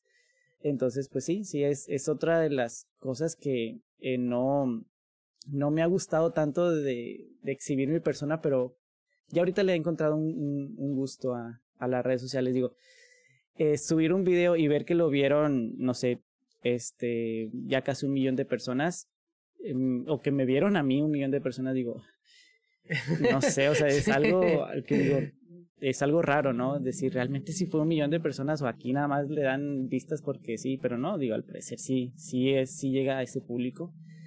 Y, y pues es algo raro, es algo raro, pero es algo padre a la vez. Y justo se hizo un, un, un video viral hace, hace algunos días de, yo subí una, subimos una canción de la letra traducida de la canción de La Chona. Eh, la hicimos en Ah, inglés. sí, sí, sí. ¿verdad? Y entonces la empezamos, eh, la pusimos, le pusimos la letra y, y pusimos la música y ahora le vamos a cantar con la vamos a aprender inglés con la canción de la chona, pero en, en inglés. No, a, a la persona, las- bueno, a los, a los seguidores les gustó bastante y nos empezaron a compartir este, muchísimo. Tenemos allá ahorita pensado otras ideas también de qué podemos eh, hacer con otras canciones también mexicanas, nada más que este, aquí el- las personas pensaron que yo estaba cantando la canción Ajá. y me decían, no, que la cantaste mal y que no, y que espérate, yo no lo escribí ni la traduje. Exacto, ah, sí. porque también, no, es que aquí debiste haber puesto, al lugar de ponerle este de chona, le hubieras dejado la chona, porque la chona es junto, no de chona. Pero yo no, yo no, la- yo, sé, yo no hice la traducción. ¿verdad? Si le hubiera hecho, pues no, a lo mejor hubiera hecho unas cosas también. Yo también digo, creo que aquí pudo haber sido estas cosas diferentes. Pero yo la agarré de un cantante tejano que, que él hizo la traducción y él subió su video en YouTube. Entonces yo de ahí agarré su audio, eh, le pusimos como quiera sus créditos a la persona y lo compartimos en redes. Pero bueno, las personas no, no les No, no, no, no ven no de que, ah, sí, mira, de exacto. que los créditos de tal persona voy a ver que no. Nada más escuchas y órale a, a escribir tus comentarios, ¿no? Pero sí, fue algo que también fue uno de los últimos videos que se nos hizo eh, virales que este en TikTok y en, y en Instagram. Pero sí seguimos eh, haciendo, eh, creamos campañas, creamos este muchas estrategias de redes sociales que digo, todo eso es base a los cursos que he tomado. No soy un experto, la verdad, no me considero un experto en, ahorita en redes sociales. Este, sí, sí reconozco que hemos conseguido seguidores o que tenemos una comunidad en redes sociales que otros no tienen o que otros anhelan. Yo la verdad, te soy sincero, yo no anhelaba. Mi- mis objetivos eran muy pequeños porque iniciando este proyecto en antes de julio teníamos 700 seguidores en Instagram, 700 nada más. Y dije, bueno, pues este año estaría bien llegar a 1000. O sea, ese era mi fue- objetivo. en un año llegó a, a 25. Sí, en un año. Wow. O sea, en un año llegó, o sea, teníamos, no, no teníamos ni siquiera mil seguidores. Este, entonces, eh, mi mis objetivos eran muy, muy pequeños. De hecho, al final de año llegamos a 18 mil en diciembre. Y dije, eh, bueno, mitad de año vamos a ponernos 20 como objetivo, ¿verdad? Y no, al mitad de año subimos del 20, subimos a 25, a 25 mil. Entonces, eh, mm, no es que no es que no quiera seguidores, no que no es que quiera una comunidad, pero yo siento que es eh, algo que para muchas personas dicen que es difícil, porque para muchos es que no, es que yo he intentado y no puedo. Pues lo único consejo que les doy es que suban realmente algo que se sientan cómodos y a las personas les va a gustar y te van a seguir. O sea, no digo, no, no estoy diciendo eso para levantarme el cuello ni para decir, ah, ahora, pues como tú los tienes, ya Sí, vas a es bien que fácil, cualquiera fácil, puede, ¿verdad? Sí, sí. cualquiera puede. No, no, sino realmente el consejo es ese de, de, de seguir intentando porque nos, nuestros primeros videos eran, eran muy, muy malos, este, y trato constantemente de irlos, irlos mejorando. Pero sí, es algo que sean constantes nada más. O sea, sean constantes y échenle ganas en su contenido. eh, traten de hacerlo con, con ganas de querer realmente transmitir un mensaje. Y, y no se vayan tanto a lo que eh, está tanto viral, sino sean un poquito original. Las personas siguen más a lo, premian más a lo original, siento yo, que a lo viral. Pero bueno, eso es un, eso es un, mi opinión. Que yo pienso que premian más a lo, a lo original que lo viral, porque muchas veces queremos subir lo que está viral y no original. Pero creo yo que es mejor y se premia más en redes sociales si eres un poquito más este, original en tus videos. Sí, aquí me llaman varias cosas la atención. O sea, lo primero es eh, la parte que decíamos desde el principio, ¿no? Que el hecho de ser eh, introvertido, introvertido a veces hace que uno pues tenga esa dificultad al momento de mostrarse a gente que pues realmente no conoce, ¿no? Y yo siento que conectándolo con varias cosas, o sea, por ejemplo, el hecho de, de como que darle un objetivo al, al formato que estés usando, o sea, me refiero a que el problema como tal es que como tú dices, o sea, estás recibiendo muchos mensajes negativos de gente hacia tu persona cuando realmente la persona que está frente a la cámara hasta cierto punto no eres tú, ¿no? O sea, es un Sí, personaje, claro. es un personaje porque le estás dando ese significado, es como que en este momento voy a hablar frente a una cámara, no me gusta, no es lo mío, pero lo voy a hacer ¿por qué? Porque tiene un objetivo eh, formal o un objetivo empresarial o tiene un objetivo para poder eh, recibir eh, más seguidores y eso es igual a cantidad de gente dentro de mi escuela, ¿no? Entonces, el hecho de que las redes sociales actualmente estén tan relacionadas con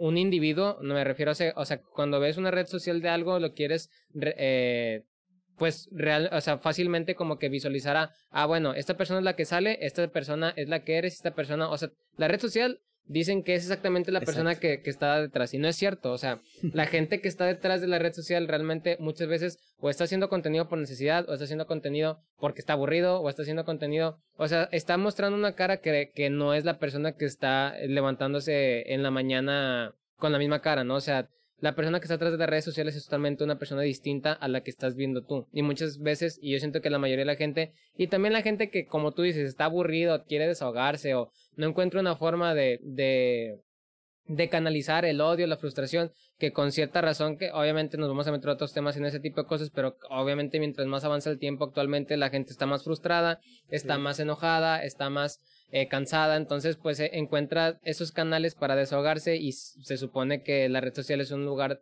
de libre eh, expresión, ¿no? Que a final de cuentas no es cierto, pero ese es otro tema.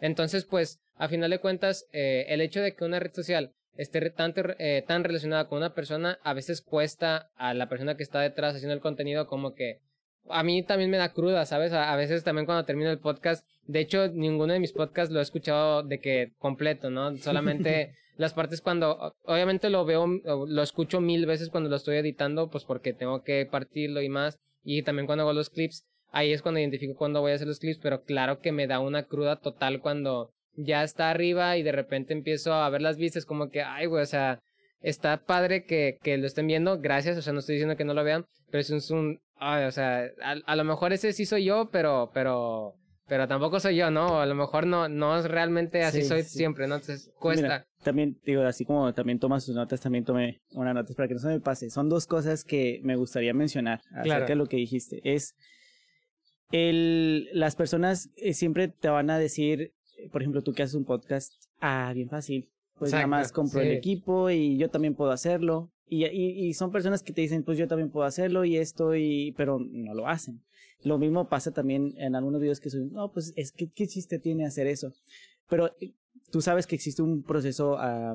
sí, eh, la preproducción. La preproducción. Entonces, por ejemplo, yo subo un video y no solamente es decir, ah, mira, esto es lo que va a subir. De, desde temprano me siento para decir qué tema puedo yo compartir que realmente a la gente les va a interesar aprender inglés. Porque siempre es el pensar, el, yo quiero que las personas se enamoren un poquito más del, del idioma, en este caso el inglés. ¿Qué les puedo decir o hacer o enseñar para que ellos digan o encuentren el inglés interesante? Porque muchas personas lo, encuentran aburrido. Entonces me pongo a pensar, me siento y después me pongo a investigar. Antes de compartir yo la información, digo, a ver, tengo que, tengo que buscar fuentes, este, porque a lo mejor yo aprendí algo que, no sé, una forma de decir algo en inglés, pero tal vez ni siquiera es la correcta. Déjame buscar y ver. Y me pongo con, con fuentes como Cambridge, eh, como Oxford, como este Warren eh, Webster, este, que son fuentes este, confiables, que bueno, a lo mejor personas va a decir, no, no es cierto. pero al menos lo que yo he aprendido como lingüista en, en, cuanto al inglés son las fuentes confiables. Sí, o sea, más que Wikipedia, sí, vaya. Sí. Entonces, este, me pongo a compartir porque me ha tocado muchas veces que eh, las personas me comentan, no es cierto, así no se dice y lo dicen con tanta seguridad que dices, a ver, espérate, a ver si es cierto, espérame, a ver, déjame, voy a investigar. Y te crean hasta a ti la duda, la duda de que, a ver, entonces sí me equivoqué.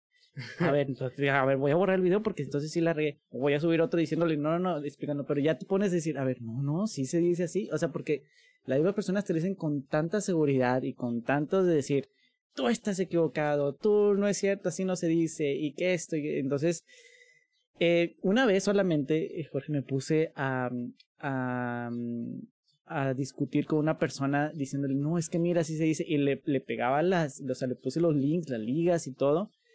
Y todavía hice otro video agarrando su comentario y diciéndoles, eh, voy a explicarles esto porque me están comentando de esto, de esto, de esto.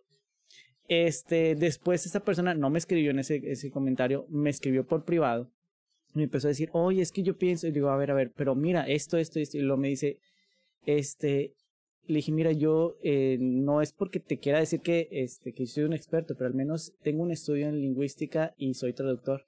Ah, ¿poco eres traductor? yo sí. Ah, bueno. No, pues sí, entonces sí. Y ya. Sí, se chingó. o, sea, o, sea, dije, no, no, pero sígueme diciendo, a ver, ¿por qué me, me estás diciendo que eso está equivocado? O sea, me lo llevé a, hasta este punto de ponerme a platicar con él. Y él ya no me, me, me, ya no sacó más, más este, argumentos. argumentos, solamente de, él quería eh, estar en lo correcto. Y como yo le puse también más argumentos de que mira esto, y le, y le pasé screenshots y le pasé información sí se dice, se puede decir de esta forma, pero también se puede decir de esta forma. No nada más la que tú sabes, hay varias formas en, el, cualquier idioma de expresar la misma idea. Y dije, qué desgastante, la verdad. O sea, así, dije, esa, esa vez estuve a punto de decir, ya no lo voy a hacer. Porque dije, es desgastante ponerme, porque tengo muchas otras actividades, ponerme a discutir con alguien para decirle o probarle que yo en lo correcto. Y entonces a partir de dije, ya no voy a probarle, ya nada más con que yo me sienta seguro que lo que acabo de compartir está bien, ya con eso este, basta. Por eso de los comentarios. Entonces, eso fue las cosas de que hay un proceso creativo antes para, aunque sea un video de 15 segundos, me tengo que preparar para subir una información porque la responsabilidad está ahí de que estoy compartiendo a un grupo de tantas personas un contenido en inglés y no les quiero compartir algo que no es. Entonces, ese es el proceso. Y otra de las cosas que hablaba de los personajes, no te lo voy a llevar tan lejos. Mira, esto es en mi, como maestro de inglés, en mi, en mi forma de ser. Como maestro de inglés o cualquier otro maestro, yo siento, digo, este es mi punto de vista, que todos los maestros al final formamos personajes. O sea, el maestro que te está dando la clase no es el mismo que se va al súper. No, es el mismo que está en su casa. Entonces, los maestros es muy común que crean personajes a la hora de estar enfrente de grupo, a la hora de, tal vez el maestro no es ni siquiera estricto, tal vez el maestro no es ni siquiera, tiene esa personalidad, pero se crea un personaje porque a, a, su experiencia tal vez a él le ha funcionado a la hora de, de impartir la clase. En mi experiencia, yo soy introvertido y en caso de ser maestro, yo entro y con las personas obviamente no conozco muchas veces, porque a lo mejor es el primer día de clases, yo, yo, yo sí soy extrovertido. Ahí empiezo a, platicar y empiezo a decir esto y empiezo y me encanta a mí dar la clase de inglés. Este, y eso sí, después de dar mi clase y hablar mucho, y no solamente yo hablar, ¿verdad? también las demás personas, me gusta estar callado.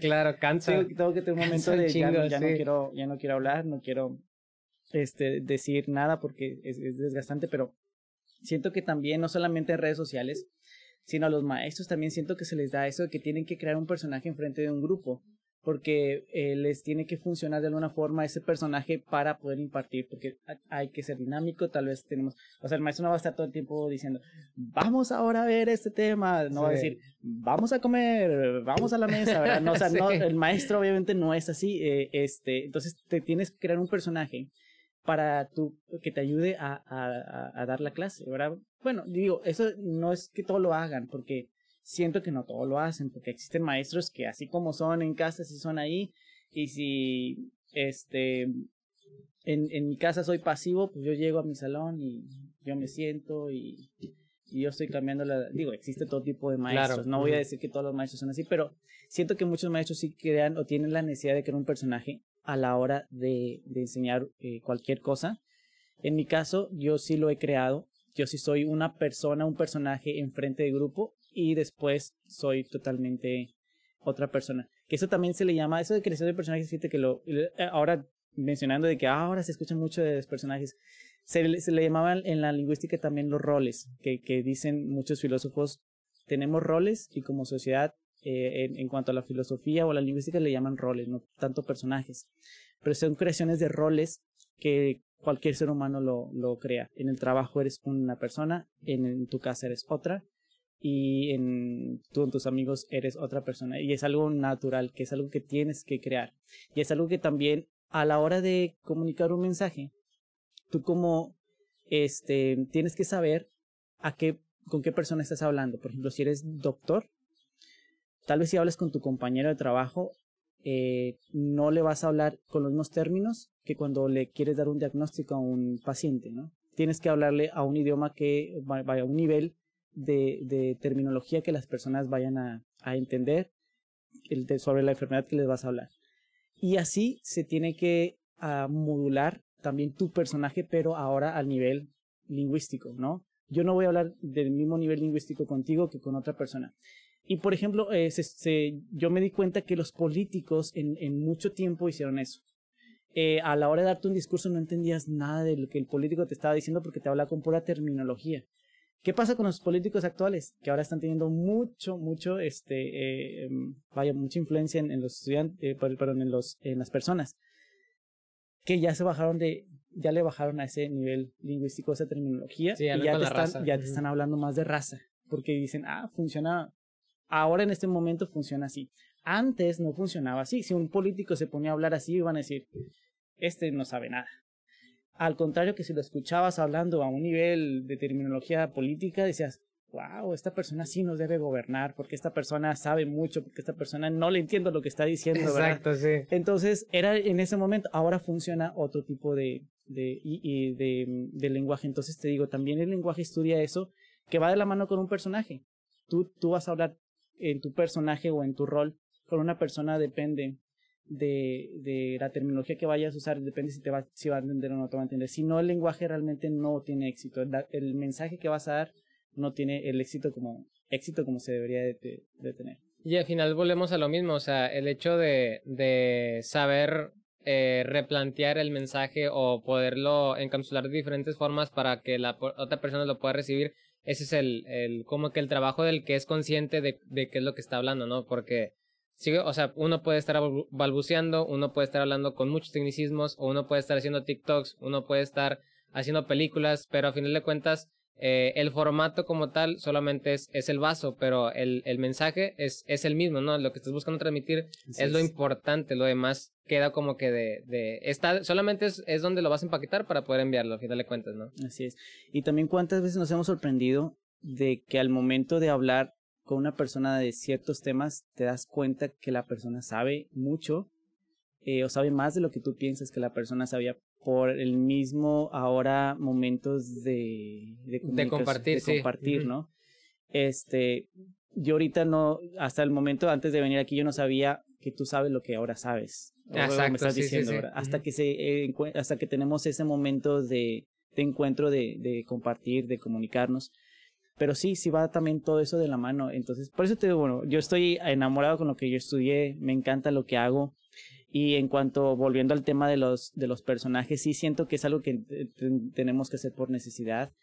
Y creo que ahora más las personas están dando cuenta porque probablemente no se notaba tanto a la hora de tú ir a tu trabajo, porque sigue siendo tal vez la misma persona, pero ahora que tienes que mostrar, que mostrarte a un público, tienes que mostrar ciertas cosas, se está dando más esto, se está dando más el, el y también ahora que está Instagram, muchas personas o muchos famosos están poniendo su lado más más eh, humano, humano digámoslo así, ya no es su personaje, ya no es su rol de artista, ya no es su rol de comediante, ya es mi rol de papá, ya es mi rol de mamá, ya es mi rol de de un día en eh, mis hobbies, no sé. Entonces también ya se está dando esto. Entonces, por eso creo que se está mencionando mucho sobre los roles, los personajes, para que la gente precisamente entienda que la persona que se paró en un escenario no es la misma persona que llega a su casa, no es la misma, no, no, Franco Escamilla, digamos, no habla a, tal vez así todo el tiempo con su familia, ¿verdad? Bueno, tal vez sí, no sé, pero no, no se va a comportar,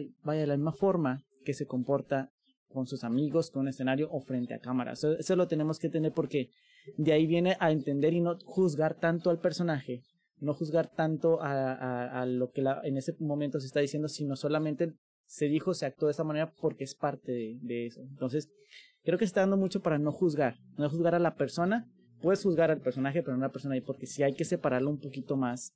Eh, y también lo mismo pasa cuando somos maestros. Este, si yo te llamé la atención en clase, no tengo nada personal, contigo, o sea, no es personal, es, hay que separar esto de, y tal, también cuando es en el trabajo, este, ahora también que soy jefe, este es el, oye, te estoy llamando la atención, pero no tiene nada que ver a tu persona. O sea, si, ya si es a, tu persona, ya, ahora este, estoy de acuerdo, ¿no? Pero si te digo, oye, es que tenemos que mejorar estas áreas, eh, no es nada personal, ah, ya me agarró coraje, o ya me... No, no, no, es, hay que separar esos roles, ¿no? De, ahorita soy tu jefe, este, después si quieres, podemos platicar de cosas ya personales, pero ya no soy ahorita, eh, ya no estoy en ese rol de jefe, ¿verdad? O sea, sí hay que separar todo ese, ese tipo de cosas porque eh, creo que vamos a, a, a entender un poquito más a las personas que, que tienen que, que compartir esos roles o esos personajes. ¿Y a ti qué te ayuda a seguir haciendo lo que te gusta? O sea, me refiero a que muchas veces eh, hace las, uno hace cosas que debe de hacer, ¿no? En general. Uno tiene que, no sé, declarar impuestos, tiene que pagar cuentas y esas cosas pues no nos gustan, pero debemos de. Pero a ti qué te ayuda a seguir haciendo lo que realmente te gusta? El, por ejemplo, o sea, ahorita me decías de que es que hubo un momento en que quise cerrar redes sociales. ¿Qué, ¿Qué es lo que te hace? ¿Sabes qué? Hay, hay que seguir porque está padre, me gusta, sí, pero hay veces en que uno se cansa, ¿no? Es religioso, es, es social, eh, tiene que ver con dinero, es, eh, ¿qué, ¿qué es lo que a ti te inspira a seguir haciendo lo que te gusta? Eh, son varias cosas. El, bueno, lo primero, en, en, cuanto a lo religioso, pues sí, yo, yo creo en Dios, yo creo que este, en, desde hace tiempo yo tomé la decisión de creer, porque es una, para mí es una decisión y personal. Claro, sí, no, sí, sí. no realmente, eh, sí hubo varias cosas en las que mi camino, que yo quise conocer un poquito más a Dios, por ejemplo, este, mmm, cometí errores, creo que como cualquier persona. Este, en cuanto tal vez a yo querer eh, imponer eh, eh, de que otras personas, o no imponer, pero el gusto como que otras personas pensaran igual que yo. Ahorita realmente yo creo y yo tomo a Dios como una persona que siempre me acompaña, que siempre está conmigo, pero yo no, ya no hago ese, ese esfuerzo para que las personas piensen exactamente igual que yo, que yo pienso, sino a mí me ayuda, a mí me ha ayudado y me ha acompañado y es algo que me ha, ha este, me ha ayudado mucho, pero hasta ahí, ¿no? Y es algo que tengo presente siempre conmigo.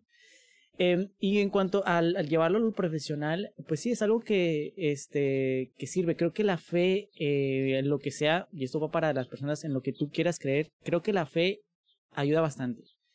Si tú le quieres tener fe a lo que quieras tenerle fe, te va a dar un, un pequeño un plus. un plus este de que si no no tienes esa fe no me refiero a algo este que sea totalmente eh, eh, religioso, religioso uh -huh. espiritual o una deidad sino me refiero nada más puede ser fe a ti mismo puede ser fe a, a lo que crees este pero creo que el tener fe ayuda y, y ahí me ha ayudado al decir pues hay que echarle ganas hay que seguir y otra de las cosas que me ha ayudado a nivel personal es al sentirme eh, incómodo todo el tiempo, porque ayer estaba hablando con, digo, he estado teniendo juntas a, ahora con mis maestros y les he estado haciendo varias preguntas que yo quiero que ellos me respondan de manera honesta. Y había una, había un, uh, este, una maestra que como que me estaba queriendo decir lo que yo quería escuchar. Y yo le, le dije, ¿sabes qué? Lo que yo busco es que me hagas sentir incómodo, o sea, que me digas que, porque para mí sentirme cómodo y decir, ya todo está bien, es, es algo que, que siento que me llevaría al, al, um, pues ¿Conformismo? Sí, al conformismo, uh -huh. al ya se hizo lo que se hizo y hasta aquí llegué, sino yo busco decir, no, tengo, quiero que me digas algo para mejorar y que me haga sentir incómodo y me haga otra vez activar y ponerme a trabajar. Entonces yo siempre busco eso, sentirme incómodo con mi trabajo para yo poder quererlo mejorar siempre. O sea, al, te digo otra vez, al, querer decir o asegurar que ya está todo hecho, que ya está todo súper bien o, o, tengo un excelente programa, creo que es, es, el principio del fracaso para mí.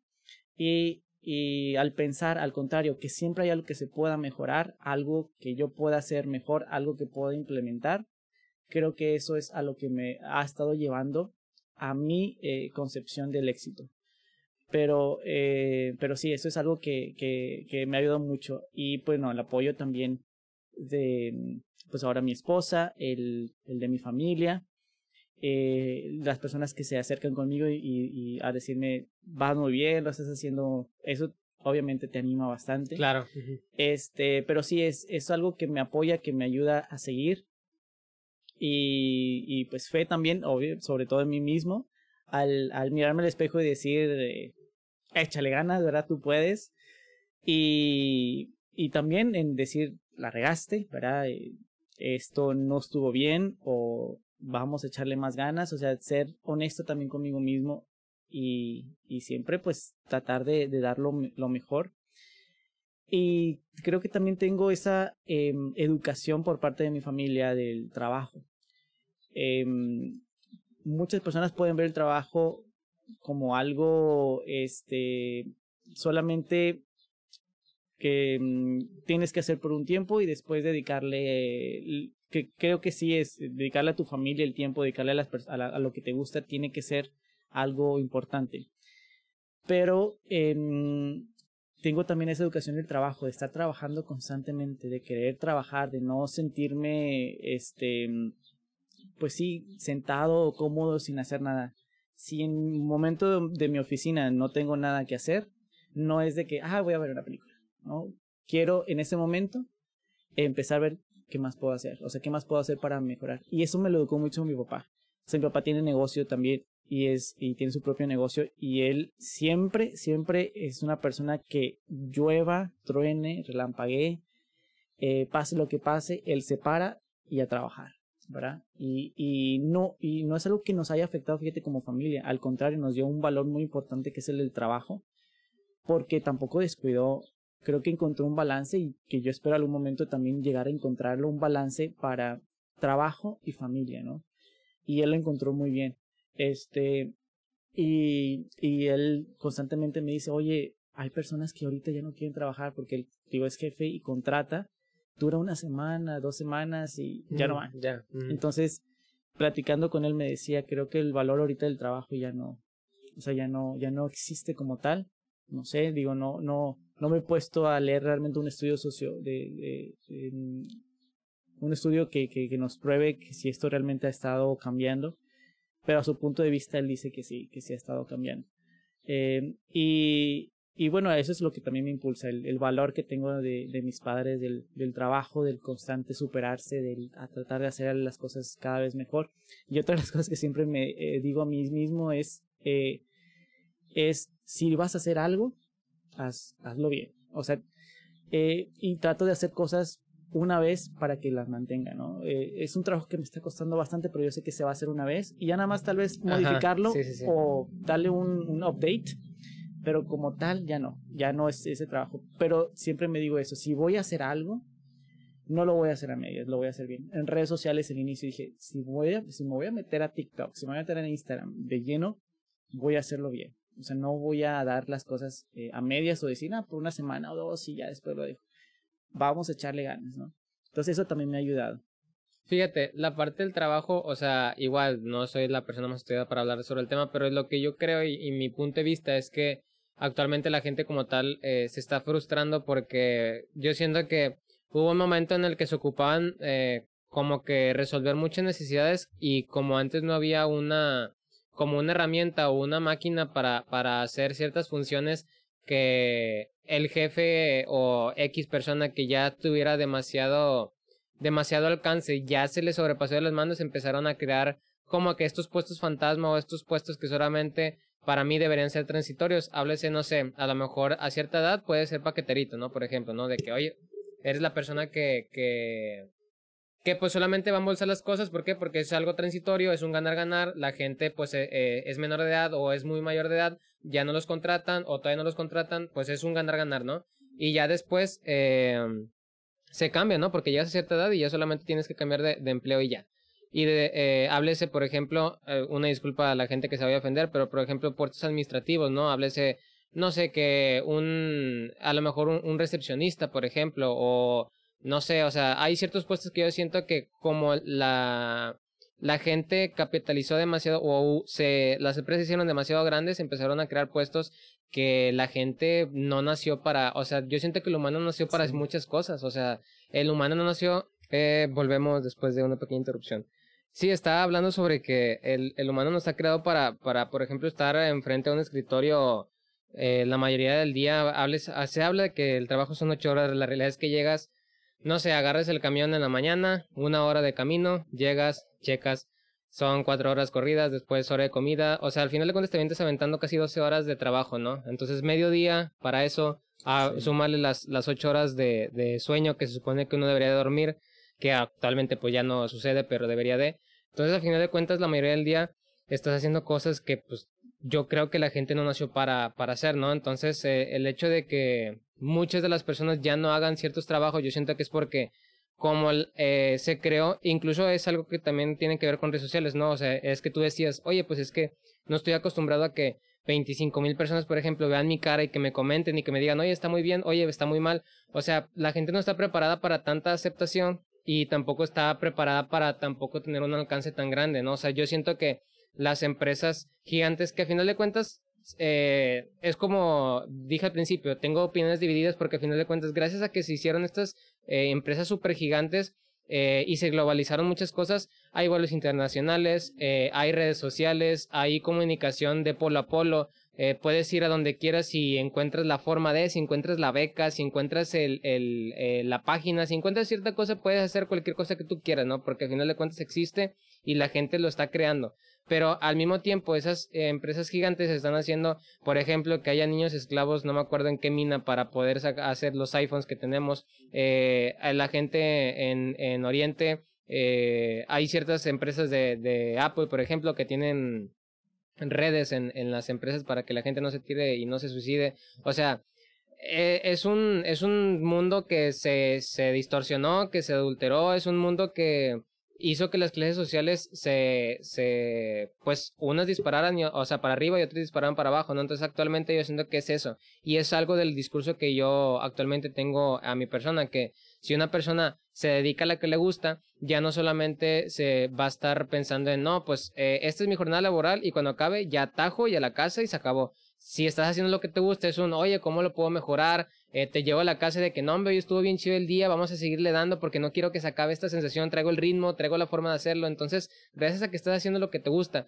y gracias a que eh, lo que te gusta te está trayendo dinero, te está, te está trayendo beneficios, eh, a lo mejor eh, Incluso ahí dentro de tu trabajo obviamente haces amigos, entonces convives con ellos y como estás en un ambiente que te gusta, pues ya no solamente son los amigos del trabajo, son los amigos, o sea, es como que, oye, pues vamos a cenar después o vamos a juntarnos, llega a lo mejor como es un ambiente muy libre o un ambiente que tú controlas porque es algo que te gusta, pues a lo mejor puede venir tu familia de vez en cuando, entonces ya no solamente se trata de un ocho horas eh, laborales, eh, pido todas las vacaciones al año porque no puedo, o sea, porque quiero descansar, eh, hago lo que tengo que hacer y a, medias o hasta donde me piden porque no me gusta hacer algo más y ahí es donde yo siento que el, el, el valor del trabajo está se está perdiendo porque mi papá también me, me inculca y es una persona que, que admiro de una, es mi más grande ahora mi papá porque él me cuenta que desde los 13 años él estuvo trabajando y, él tiene su negocio propio de electrónica y hasta la fecha sigue trabajando, ahorita se fue a trabajar, trabaja de lunes a sábado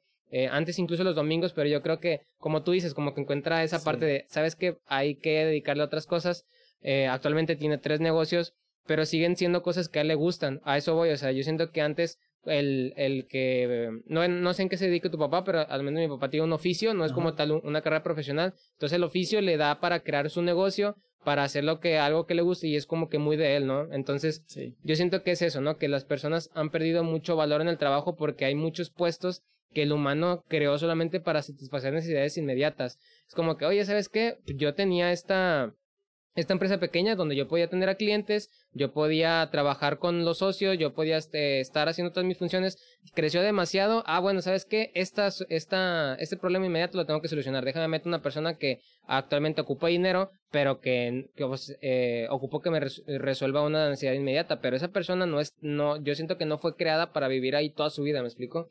Yo siento que es una de las cosas por las cuales se ha pedido la, el valor del trabajo. Sí, sí, el valor del trabajo es algo que, híjole, es un tema bien, bien importante, pero también eh, difícil también de llegar a una resolución porque el, sonaría muy utópico decirles a las personas, dedícate a lo que, o sea, tienes que dedicarte a lo que te gusta. Sí, sí. ¿Verdad? Porque obviamente van a decir, ah, o sea, claro, qué fácil, dedicarme, pero, o sea, vaya, el, lo que eh, eh, creo que es algo que, que podemos como sociedad trabajar, pero se siguen dando muchos puestos donde alguien los tiene que hacer, alguien se tiene que, tiene que cubrir esta vacante, ¿no? y mucha gente lo cubre por necesidad porque pues es lo único que me permite a mí este ganar dinero. Y pues tengo que comer y tengo que llevar comida también a la mesa. Entonces muchas veces se, se trabaja y creo que creo que para mí siento que estoy en un punto muy privilegiado porque yo sí me dedico a lo que me gusta y gano dinero con eso no todos lo hacen pero tampoco no es algo que yo me vaya a decirles y eh, a, ponerles a decir, tienes que dedicarte a lo que te gusta porque pues, no, no me la van a... ¿verdad? Entonces, entonces no, es, no es así de fácil, digo, yo siento que soy una, eh, en un punto privilegiado, pero sí tratar de al menos buscar un, un pequeño equilibrio en, en, en cuanto a, buscar algo al menos que te haga sentir feliz o que le, le hagas eh, sentir eh, un sentido a tu vida o que tengas un propósito, decir, voy a estar en ese trabajo, pero poco a poco quiero poner algo, un oficio o algo que a mí me guste hacer, ¿no? Eh, poco a poco, creo que digo, se puede llegar a, a lo mejor en, en, muchos años. Hay personas que alcanzaron el éxito ya en la a la tercera edad, pero creo que sí se debe una constancia. Y otra de las cosas es el, el punto de... se me pasó, se me olvidó. Era de, bueno, de, de hacer lo que te gusta, pero también llegar a hacer a, mm, el, las cosas, eh, si tienes cómo, cómo poder tú llegar a controlar eso, en, por ejemplo, en mi punto de, de que soy jefe, yo no contrato a, maestros que no tengan la vocación de maestros, eh, porque digo, no, no, no voy a generalizar, pero se puede dar más el caso de contratar a personas que no estudiaron para ser maestros de inglés, saben muy bien el inglés, lo hablan muy bien, pero eh, yo al momento de hacer la entrevista me doy cuenta si realmente tiene la vocación o está la persona ahí solamente para ganar dinero. Y digo, y no está mal el querer ganar un dinero extra, pero al menos eh, creo que tenemos que a eso que vamos a hacer, que, que, que, nos va a hacer ganar dinero extra, tratar de, de encontrarle un sentido, un, propósito, un significado, en que tal vez lo vas a tener que inventar, pero a, eh, tratar de darle un, un, significado. Por eso, al menos los maestros que nosotros tenemos son eh, maestros de inglés con vocación de, de, ser maestros, porque sí se ve, se ve una diferencia muy grande el transmitir el amor de lo que estás haciendo, del el, del amor al idioma, el amor al lenguaje, el amor a la cultura. Eh, la mayoría de los muchachos también les hemos dado oportunidad de que se vayan al extranjero. Este, yo tuve la oportunidad también de vivir en, Toronto, Canadá, y muchos machos también se han ido a, a, tener esa experiencia cultural porque ayuda muchísimo también en la enseñanza. Pero sí, digo, el valor del, del trabajo ahorita sí es un tema delicado que, este, que se necesita de gobierno, de comunidad, de, de sociedad, de, de, economía también, porque muchas veces ahorita vamos a estar trabajando en lo que haya, en lo que nos vaya a, dar dinero. Y muchas veces, pues sí, digo, no, no voy a juzgar a las personas que trabajan nada más por, por dinero. Creo que es porque tienen que llevar o cumplir una necesidad en casa y tienen, que, tienen que comer. Pero sí, afortunados, la verdad, o se sienten eh, las personas privilegiadas, creo que ahorita son no tantas las que las que tienen dinero, sino las que trabajan en lo que les gusta y ganan dinero con eso. Sí, concuerdo totalmente con ese último punto. Y de hecho, o sea, concuerdo totalmente con lo que decías del, del equilibrio, o sea, que una persona, al encontrar el equilibrio en, en todas sus actividades es cuando puedes encontrar que ese, ese, pues igual, ese balance para poder sentirte pleno, a la vez que, como ahorita decía al principio, que hay cosas que debes de hacer porque las tienes que hacer, pero pues realmente no consumen la mayoría del tiempo, o al, o al menos no consumen el suficiente tiempo como que para asfixiarte, ¿no? Entonces, yo siento que es esa parte. Y lo, uh, complementando lo, último que, que, dijiste y lo que yo dije, o sea, es cierto que hay personas que pues deben, eh, deben trabajar en lugares que no les gustan porque, pues porque deben de, o sea, porque tienen eh, cuentas que pagar, tienen, a lo mejor tienen familia y hay un sustento que deben de dar pero yo también siento que era, era lo que venía diciendo al principio, que el problema con las empresas gigantísimas es que eh, el tiempo a trabajar es mucho y el sueldo es poco. Ese, que ese sigue siendo, es, es un tema pues a lo mejor que se puede desarrollar mucho y que es muy complejo de, pero yo siento que es parte del problema, ¿no? Que yo siento que si a lo mejor si, por ejemplo, eh, me eh, platicando a veces con, con personas, ¿no? Que de repente cuando pasan de la basura, de repente alguien les da mucho dinero y dice de que, oye, pero es que no les des tanto, de que, güey, ¿cómo no les voy a dar tanto? O sea, están recogiendo basura y se sabe que la raza que está ahí no está ni porque quiere y aparte está mal pagado, o sea, está mandado al carajo. ¿Quién quiere recoger basura? O sea, lo hacen porque quiere y aparte no, uno no puede, eh, pues, hacer más por ellos, sino a echar la mano. Sí, digo, ¿qué tal si están ahí un tiempo porque quieren, y, no sé, poner su propio negocio, porque quieren estudiar o algo? Digo, no sabe la situación de las personas y si, si, si se tiene la oportunidad de apoyar, claro que, que se apoya. Este, digo, hay muchos casos también, pero fíjate que otra de las cosas que también siempre em, he pensado en cuanto al, al, trabajo aquí en México, que está muy este, mal pagado, está, no se valora al trabajador, es que a mí me impresiona mucho como, por ejemplo, cadenas de restaurantes. Eh, vamos a hablar de McDonald's, que es la más famosa. Una, una hamburguesa en, en Estados Unidos te vale exactamente lo mismo que una hamburguesa aquí en Monterrey. O sea, el precio no le... De una, una hamburguesa de Carl Jr. también. Bueno, no sé si hay Carl Jr. en, varios lugares, eh, en lugares, pero al menos en Texas no hay.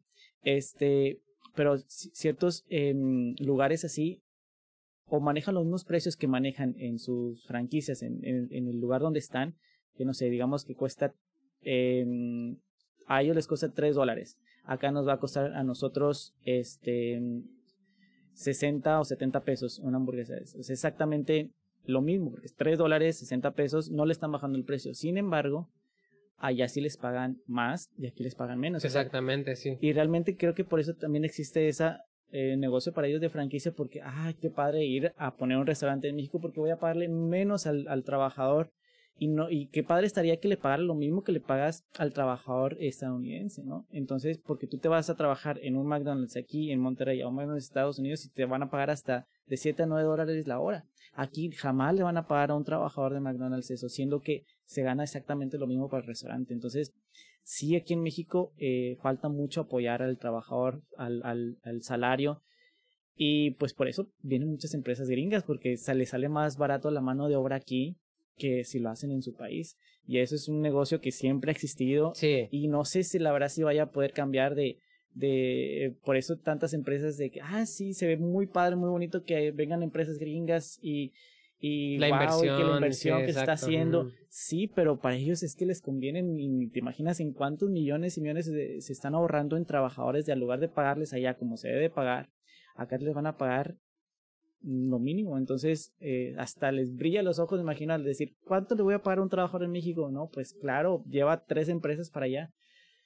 Y sí, ese, ese es el apoyo, ¿no? Entonces, eh, creo que es un tema de, en cuanto al, al, trabajo aquí en México, algo que no, que, que al menos eh, no sé cómo se puede arreglar. Yo no tengo, la, quisiera tener una solución. Exactamente. Porque presento el problema, pero la solución no la tengo, pero espero que los gobernantes, al menos que ellos podrían tener un poquito de poder en eso, pudieran en algún momento cambiar este tipo de cosas. Sí, concurro en que la solución, y está bien difícil eso, o sea, como que el tener esa, como que esa, esa conciencia de está mal, pero no sé cómo resolverlo, ¿no? Entonces al final es como dices, es más que nada, pues, eh, va a sonar bien, bien desgraciado desde, sigo diciendo como que desde nuestra postura eh, privilegiada, pero pues el, chiste es seguir esforzándose, esperando que más adelante se encuentre, o a lo mejor uno mismo, ¿no? Que incluso era de lo que tenía platicando antes de grabar, que me gusta como que grabar en cierta, en cierto tiempo eh, varios capítulos, porque así se refleja una persona distinta, porque intento seguirme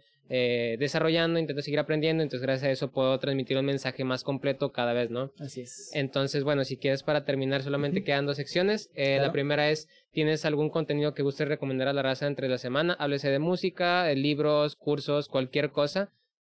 Bueno, pues voy a, voy a eh, recomendar mis, mis cursos. Claro que sí, sí obviamente. Este, bueno, nosotros, como les comenté, somos, eh, bueno, tengo una escuela de inglés llamada iStudy Language Center. Nos pueden buscar en redes sociales, en TikTok como iStudy eh, LC y en Instagram como iStudy-LC. Nosotros abrimos cursos de inglés en enero, en mayo y en septiembre. Ya estamos próximos a abrir en septiembre el 6, eh, más, siendo más específicos. Vamos a usar dos modalidades, que es la mixta y la online. La mixta es vas un día sí y un día no. Y la online pues es completamente en línea. Eso es a partir de septiembre y vamos a ver cómo funciona también, o sea, dependiendo también de lo que nos diga la Secretaría de Salud. Pero si no, la propuesta ahí está de hacer los cursos mixtos. Este, y también, bueno, tenemos el, eh, tenemos también la, las, los cursos de lengua de señas mexicanas, también los que les quieran aprender eh, lengua de señas. Y, bueno, también el curso que estoy dando que es sobre emprendimiento para los maestros que como te expliqué mi experiencia no me dieron para nada las herramientas para poder yo eh, emprender un, negocio. Eh, yo ayudo también y tengo un curso en, en, mis redes sociales para que puedan poner su propio negocio, su propia escuela o lo que quieran eh, emprender. Tengo una maestra que no puso como tal una escuela de inglés, pero sí puso como un tipo, era un club de conversaciones, eh, o salitas de conversación. Okay, y ya. fue su negocio que ella puso y ahí le estamos apoyando también para que ella este, eh, vaya eh, eh, promocionando su negocio. Eh, les, les, en ese curso les, les enseño lo que yo sé. No soy un experto como tal, pero tengo experiencia ya en, en cuanto al, al negocio. Eh, les puedo decir lo que yo me equivoqué, lo que hice mal o lo que hicimos mal. Por ejemplo, esto de registro de marca. Y les puedo ayudar a que ellos, pues obviamente, no, no, no, no, cometan esos errores. Y bueno, pero en sí son los cursos de inglés que es, ahorita son este, los que más nos piden, los que más nos demandan. Este, tenemos para niños, adolescentes, adultos de todas las edades. Este, tenemos también eh, los clubes de conversación, tenemos preparación para TOEFL, EXI y todo lo que es relacionado al, al idioma. Entonces, pues sí, esos son nuestros. Ah, en Facebook me faltó también. Facebook, búsquenos como iStudy Language Center. Eh, escríbanos, mándenos un mensaje, un WhatsApp. Este, les paso el, el número. Sí, eh, de hecho era lo que te iba a decir, WhatsApp, que no sé al, si final son, al final son las redes sociales, o sea, si gustas decir todas las redes vez, sociales. Sí. Una vez las redes Claro. sociales. Bueno, pues esas son la- las redes sociales que es en Facebook, que es en, en ah, eh, iStudy Language Center. Y las redes sociales nos pueden buscar, como les comento, en TikTok o en Instagram, que ya estamos llegando casi a más de 25 mil en Instagram y en TikTok más de 600 mil. Y eh, nuestras redes sociales, eh, bueno, nuestro WhatsApp, que es el 8127 54 58 19, como quiera. Ahí este, nos escriben en redes sociales y les pasamos. Les Claro, pasamos el link directo si no se los aprenden, porque digo, siempre dicen los, los WhatsApps y, ay, claro, al Pero- momento lo vas a apuntar. Pero sacas que también yo me puedo pensar, bueno, puedes repetir la parte, o sea, Sí. lo he pensado muchas veces de que no ocupan repetirlo en el video porque después lo pueden repetir. Sí, lo pueden, re- pueden regresar. Ah, Exacto, ya, otra sí. vez, entonces, ¿para qué repetirlo? Pero bueno, a veces el WhatsApp, si no, escríbanos en, en las redes sociales, que creo que eso es más fácil de, de encontrarnos. Claro. Y ya ahí nos piden este, nuestros contactos. Si quieren también hablar con nosotros por teléfono, nos mandan, nos llaman, lo que ustedes quieran, o el correo. También tenemos es hello arroba istudy.mx y la página web que es istudy.mx diagonal language center, que esa es la, la página web para que ahí ahora sí vean todo lo que tenemos. Excelente. Sí. Muy bien, entonces nomás de mi parte, mis redes sociales son eh, en Facebook y en YouTube, Jorge Perales, mi canal y mi página. En Twitter y en Instagram estoy como Jorge-Pera6 eh, y en Twitch como Nabwol7. Em, sí, TikTok todavía no subo nada, pero TikTok eh, igual, Jorge- Jorge-Pera6. Muy bien. Eh, bueno, agradezco a la raza que se quedó hasta este punto. Eh, muchas gracias otra vez, Víctor, Sí, por darte la vuelta. Muchas gracias a todos. Eh, por estuvo muy padre, la neta me gustó mucho todo el... te digo, soy estoy muy, no sé cómo decirlo, como que fan de este concepto de- del mensaje, del idioma y demás, ¿no? Entonces, gracias Bien. por venir. Sí, no, gracias le sigo diciendo, espero que tengan una excelente semana. Eh, te digo, este sale después, entonces, si es septiembre, que quiero pensar que sí, feliz de la bandera. Entonces, gracias a todos por quedarse una vez más. Y si es septiembre, entonces inscríbanse ya. Porque. Exactamente, sí. Bueno, entonces, sí. Ok, está bien, voy a esforzarme. Nos vemos la siguiente semana. Y pues nada, bye. Gracias. Listo.